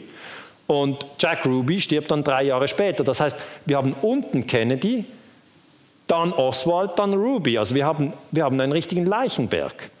Und das macht es doppelt und dreifach schwierig, um irgendetwas herauszufinden. Okay? Wenn der Mörder vom Mörder vom Mörder vom Mörder vom Mörder alle, das macht es schwierig. Jetzt natürlich, es ist sicher, dass Kennedy erschossen wurde und dass natürlich danach Johnson der neue Präsident wurde. Also das ist ein, ein Regime-Change, diesmal in den USA. Ja.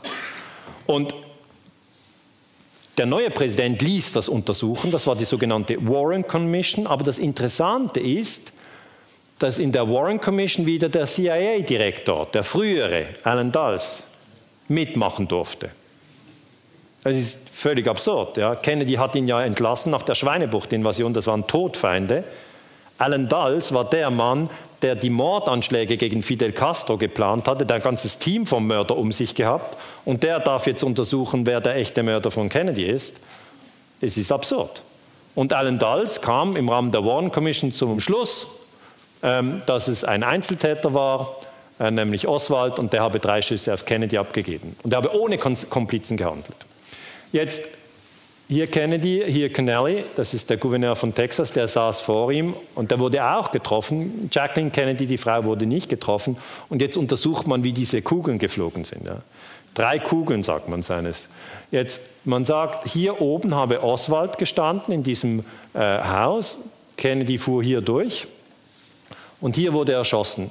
Das ist sicher. Jetzt die offizielle Geschichte sagt, er wurde von hier erschossen und der Zapruder-Film wurde von hier gemacht. Und das Interessante an diesem Film ist jetzt eben, dass er zeigt, dass Kennedy zuerst einen ersten Schuss hier in dieser Region bekommt und dann beim zweiten Schuss sein Kopf so nach hinten geht. Und das bedeutet, dass vermutlich ein Schuss von vorne abgegeben worden sein muss, wenn der Kopf nach hinten geht. Ja? Das ist die Diskussion. Ich kann jetzt das nicht sagen, wer das war und wie das alles gelaufen ist. Aber wenn Sie sich dem Kennedy-Mord nähern, dann haben Sie wieder 5000 Bücher und 10.000 Filme. Ja? Schwierig. Aber dann achten Sie nur eigentlich auf den Moment, wie der Kopf von Kennedy sich nach hinten bewegt im Zapruder-Film. Und das Zweite, wie die Kugel, eine sogenannte Magic Bullet, sich sowohl durch Kennedy, auch durch Connelly bewegt hat und hier die, die Flugrichtung geändert hat gemäß der offiziellen Geschichte. Das ist das Bild vom Zapruder-Film, das ist eigentlich um das Bild 300. Äh, Sie können es auf dem Internet sehen, Slow Motion vom Zapruder-Film, das geht nur 30 Sekunden. Was man dort sieht, ist, der Kopf geht eindeutig nach hinten. Und da, ich, ich habe früher mal Kickboxen gemacht. Wenn Sie jemanden schlagen, so, dann geht der Kopf auf die Seite, wenn Sie von hier schlagen. Wenn Sie von hier schlagen, geht der Kopf nicht auf diese Seite.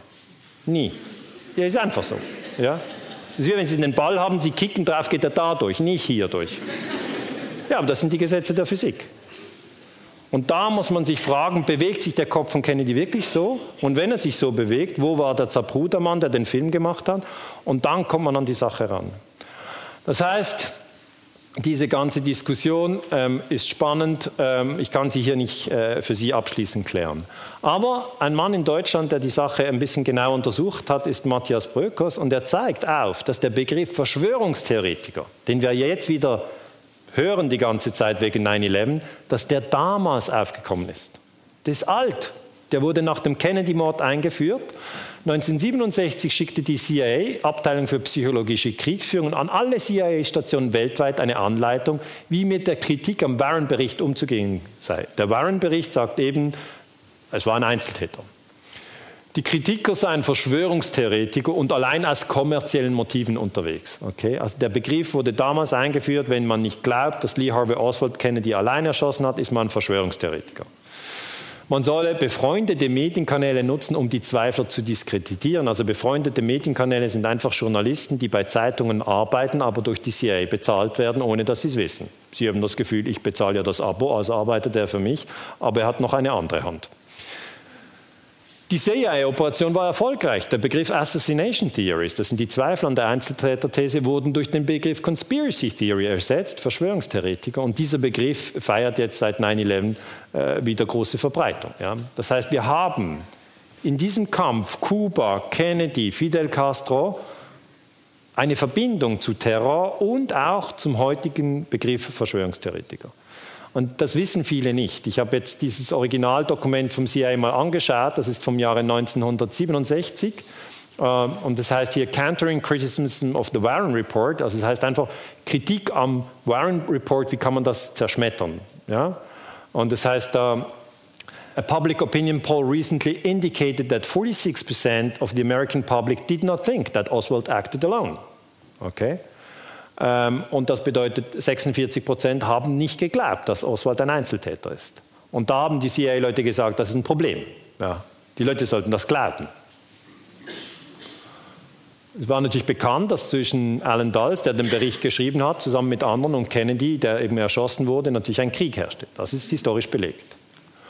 Und hier sagt das Dokument sehr interessant. Conspiracy theories have frequently thrown suspicion on our organization. Das heißt, die äh, Verschwörungstheoretiker haben sogar die CIA in Verruf gebracht. Okay? Also haben Misstrauen auf die CIA geworfen, weil dann gewisse Amerikaner haben gesagt, ja, die CIA hat vielleicht Kennedy erschossen. Und die CIA hat gesagt, also solche Kritiker wollen wir nicht und wir müssen jetzt diese Conspiracy Theories äh, äh, diskreditieren. Und wie? Employ Propaganda Assets. Das heißt eigentlich, dass man Journalisten, bezahlte Journalisten braucht. Und Book Reviews and Feature Articles, dass man Artikel abdruckt, die einfach die Kritiker schlecht machen. Es sind ja nicht so viele, die sich öffentlich melden und die soll man abschießen, also abschießen, ähm, medial abschießen. Und man sollte sagen, sie seien financially interested, also nur an Geld interessiert und sie seien ungenau, inaccurate in their research und im Übrigen sei es unmöglich, impossible to conceal, also eine so große Verschwörung sei ja unmöglich zu verstecken. Und für mich ist das sehr interessant, weil als ich diese Dokumente studiert habe, ist mir aufgefallen, seit ich 9-11 untersuche, passiert mir genau das. Also da, sie, sie, sind am Arbeiten, oder? Und denken, oh, das ist interessant, das ist eine abgefahrene Technik. Und dann so, ah gut, das ist aber die Technik, die du auch gerade erlebst. Ja? Das ist so, Jetzt im Januar gab es einen Artikel über mich, der hieß Das Ganser-Phänomen in einer Schweizer Zeitung, Wahrheit und Verschwörung. Okay? Dann hieß es einfach, der umstrittene Historiker. Also werden Sie schon mal öffentlich als umstritten angegriffen. Jetzt fragen Sie noch, wieso? Weil ich Kriege kritisiere? Ist das umstritten heute? Und dann geht es weiter. Ganser hat mit seinem neuen Buch Illegale Kriege erneut einen Bestseller geliefert, dass er dann darin rechten Verschwörungstheoretikern eine Plattform gibt, schadet den Verkäufen offensichtlich nicht. Was für eine idiotische Textpassage. Erstens gibt es keine rechten Verschwörungstheoretiker in meinem Buch. Und zweitens wird hier dieses schadet den Verkäufern offensichtlich nicht. Das ist doch genau dieses. Financially interested. Nur also ich kritisiere die NATO-Kriege, jetzt heißt, ich mache das nur, weil ich finanzielle Interessen hätte. Unglaublich. Und das ist eigentlich für mich interessant, eigentlich die heutige Medienwelt unter diesem Punkt zu unter, untersuchen. Ich sehe, Kennedy wurde getötet, Johnson kam an die Macht und Johnson hat dann den Vietnamkrieg äh, inszeniert, muss man sagen. Johnson kam ans Fernsehen und gesagt, wir wurden angegriffen. Stimmt aber nicht. Kommen wir noch zu Che Guevara. Können Sie noch? Wir sind bald durch. Okay? Sind Sie noch dabei? Gut. Atmen Sie kurz durch. Das Thema ist nicht ganz einfach, ich weiß es. Aber ich habe gedacht, wenn ich schon hier bin, machen wir das ganze Programm. Gut. Che Guevara.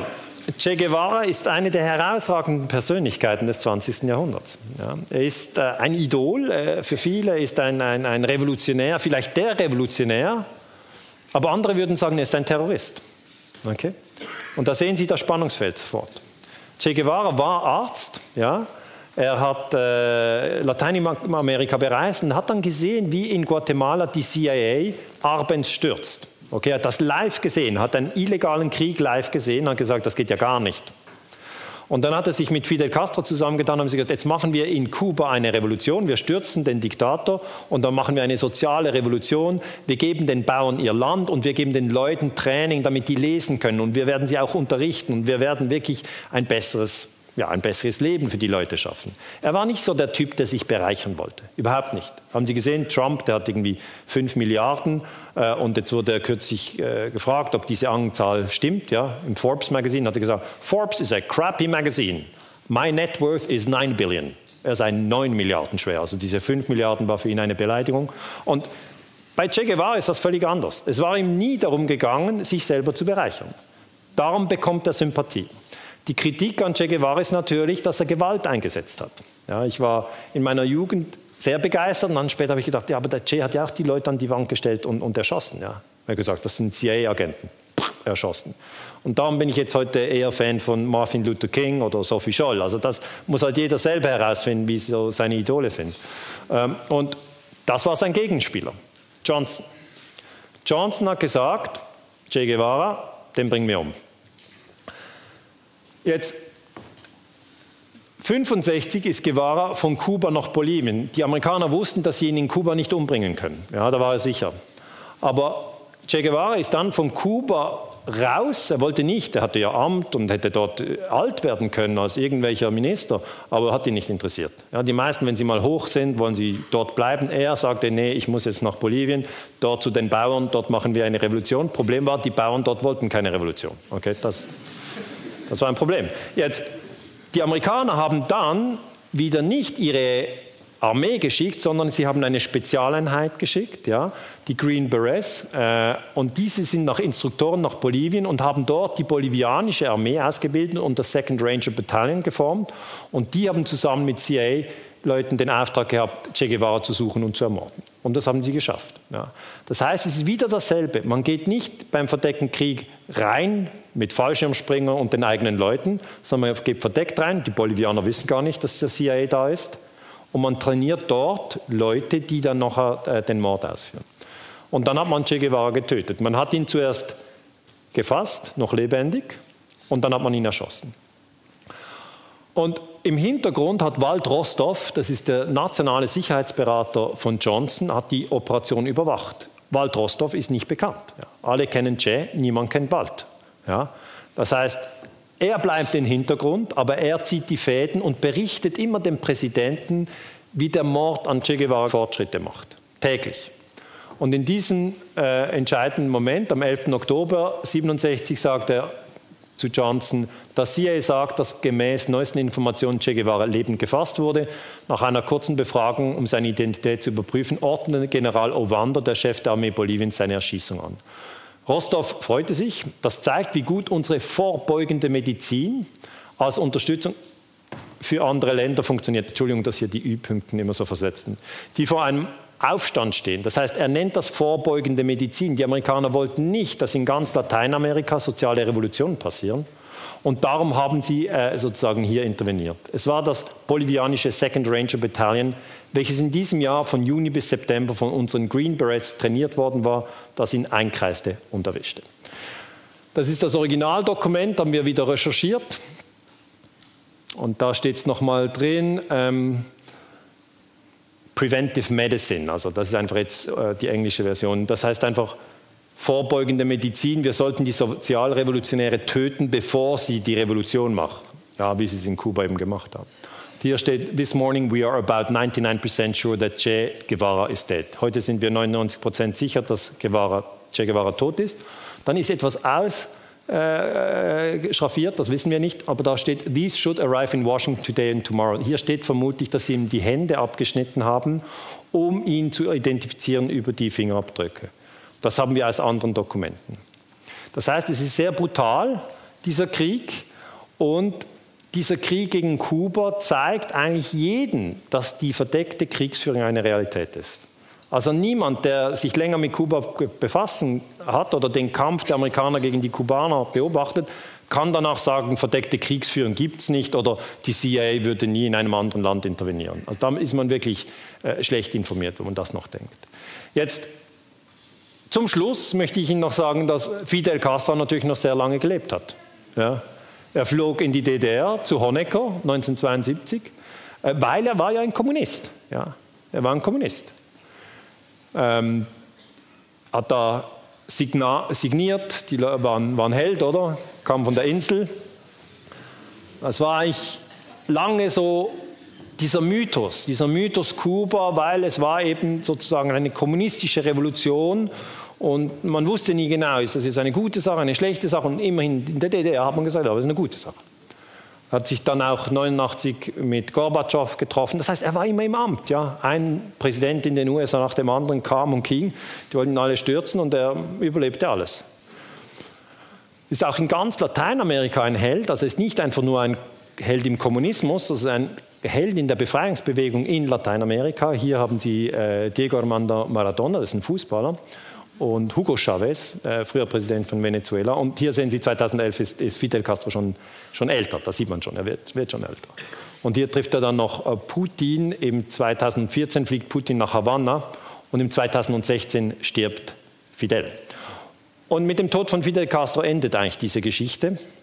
Es ist eine Geschichte, die ich persönlich spannend finde. Nach ihm kam sein Bruder an die Macht. Raúl Castro ist jetzt immer noch Präsident. Hier, das ist Raúl Castro. Und da entstand dieses doch etwas merkwürdige Bild. Im März 2016 ist Obama zu Raúl Castro und hat ihn besucht. Das war schon mal gut, dass die zusammen sprechen. Aber irgendwie wollte Obama äh, irgendwie Raúl Castro irgendwie halten oder umarmen und Raúl Castro hat ihn dann irgendwie so gehalten ich weiß nicht, ob das geplant war oder ob das Zufall war, aber es sieht irgendwie so aus wie, wie beim Wrestling, der Sieger, der den anderen irgendwie so hält. Also das Bild zeigt auch, dass das Verhältnis zwischen Kuba und den USA weiterhin angespannt ist, auch wegen dem Embargo, unter dem eben Kuba steht. Und somit möchte ich mit Ihnen die Insel wieder verlassen. Ich ich hoffe, Sie haben es spannend gefunden. Es ist äh, eine spezielle Insel, es ist ein, ein, spezieller Kampf, den man hier beobachten kann, von dem man viel lernen kann über die verdeckte Kriegsführung. Für mich ist es wichtig, dass Sie daran denken, dass ich in meiner Forschung einen ganz extremen Teil beleuchte. Ich beleuchte die Kombination von Lüge und Gewalt. Ja? Ich möchte nicht, dass Sie jetzt nach Hause gehen und denken, ja, die meisten Menschen äh, sind so, dass sie ein, äh, ein Flugzeug ummalen und dann in die Luft sprengen wollen und dann sagen, da sind Studentinnen drin, während de facto. Also ich will nicht ihr Menschenbild ähm, so zerrütten. Das ist nicht mein Ziel. Es ist eigentlich nur ein Prozent ja, der Weltbevölkerung, davon bin ich überzeugt. Also das sind immer noch 70 Millionen, die halten uns auf Trab. Aber diese 1% denken über Gewalt und Lüge dauernd nach und implementieren es auch dauernd. Und wir sollten ihnen gegenüber immer wieder auf das Gewaltverbot hinweisen. Wir sollten auch nicht unterschätzen, dass sie immer wieder so denken. Natürlich, die müssten in Therapie. Das Problem ist, die wollen nicht in Therapie. Und wir sollten uns letzten Endes an Sophie Scholl erinnern. Und wir sollten uns dort in Erinnerung rufen, dass es bei uns vor allem darum geht, dass wir mutig sind. Und sie war mutig. Sie hat damals gesagt, wenn ich auch nicht viel von Politik verstehe und auch nicht den Ehrgeiz habe, es zu tun, so habe ich doch ein bisschen ein Gefühl, was Recht und Unrecht ist. Und ich könnte heulen, wie gemein die Menschen auch in der großen Politik sind, wie sie ihren Bruder verraten um eines Vorteils willen. Wir haben alle unsere Maßstäbe in uns selbst, nur werden, wir, werden sie zu wenig gesucht, vielleicht auch, weil es die härtesten Maßstäbe sind. Das ist völlig richtig. Ich denke, wir alle wissen, wann wir lügen. Wir wissen auch, wann getötet wird. Und ich denke, wenn wir uns nach unseren eigenen Maßstäben ausrichten, dann bedeutet eigentlich Friedensbewegung im 21. Jahrhundert, dass wir an unserem eigenen Mut wachsen. Ja, weil jeder hat natürlich Ängste und Sorgen und äh, ja. Und da rate ich eigentlich zur Achtsamkeit. Was ist Achtsamkeit? Achtsamkeit ist, dass man die Dinge beobachtet und zum Beispiel erkennt, dass sehr vieles in perfekter Ordnung ist. Okay? Das ist ein, eine Schneeflocke. Da habe ich jetzt nichts daran zugefügt, das Original so. Das ist perfekte Symmetrie. Das heißt, wenn Sie jetzt nach diesem Vortrag den Eindruck haben, alles ist in Unordnung, das ist nicht so. Das Allermeiste ist in Ordnung, okay? Im Universum ist das Allermeiste in Ordnung. Ich habe jetzt einfach mit Ihnen eine Reise gemacht durch die Unordnung, okay? Und die gibt's. Aber wenn Sie nachts das Firmament sehen oder wenn Sie sehen, was eigentlich Ihre Freunde wollen oder was Sie selber wollen, dann werden Sie sehen, niemand will irgendjemand enthaupten. Ja? Niemand will irgendjemand erschießen. Ja? Die meisten ähm, wollen ein Glas Wein trinken und eine Gehaltserhöhung und, und sich verlieben und Ferien machen. Das sind so die normalen Bedürfnisse der Menschen. Ja? Aber diese doch eher pathologischen Bedürfnisse, andere zu töten und zu täuschen, das ist eine Minderheit. Das ist eine Minderheit. Und da ist es ganz wichtig, dass man sich daran erinnert, das Universum ist in Ordnung, egal Operation Northwoods hin oder her. Und ich bin auch fest davon überzeugt, dass die Erde ein wunderbarer Planet ist. Jemand hat mich nämlich gefragt, ja Herr Ganser, Sie untersuchen ja, ich meine verdeckte Kriegsführung, meine Güte, wie lange untersuchen Sie das schon? Und ich so, ja, so 20 Jahre. Da ich gesagt, ja, also wussten Sie das alles schon, als Sie, als Sie Ihre Kinder gezeugt haben? Und da habe ich gesagt, ja, ja, das wusste ich schon. Weil ich eben davon überzeugt bin, dass das Gute im Menschen viel stärker ist. Ja? Ich bin fest davon überzeugt, dass wir als Friedensbewegung durchaus das Potenzial haben, friedlich zu koexistieren. Aber dazu braucht es Achtsamkeit. Man muss achtsam sein, das heißt, man muss seine Gedanken und Gefühle sehr genau beobachten. Wenn man das tut, glaube ich, äh, wird es weiterhin Möglichkeiten geben, Konflikte anders zu lösen als mit Gewalt. Das wäre es eigentlich von meiner Seite gewesen. Ich habe diese drei Bücher geschrieben. Ich bin auf Facebook und, und auf Twitter. Das war es von meiner Seite. Ich danke ganz herzlich für Ihre Aufmerksamkeit. Vielen Dank. Vielen Dank. Vielen Dank. Tschüss.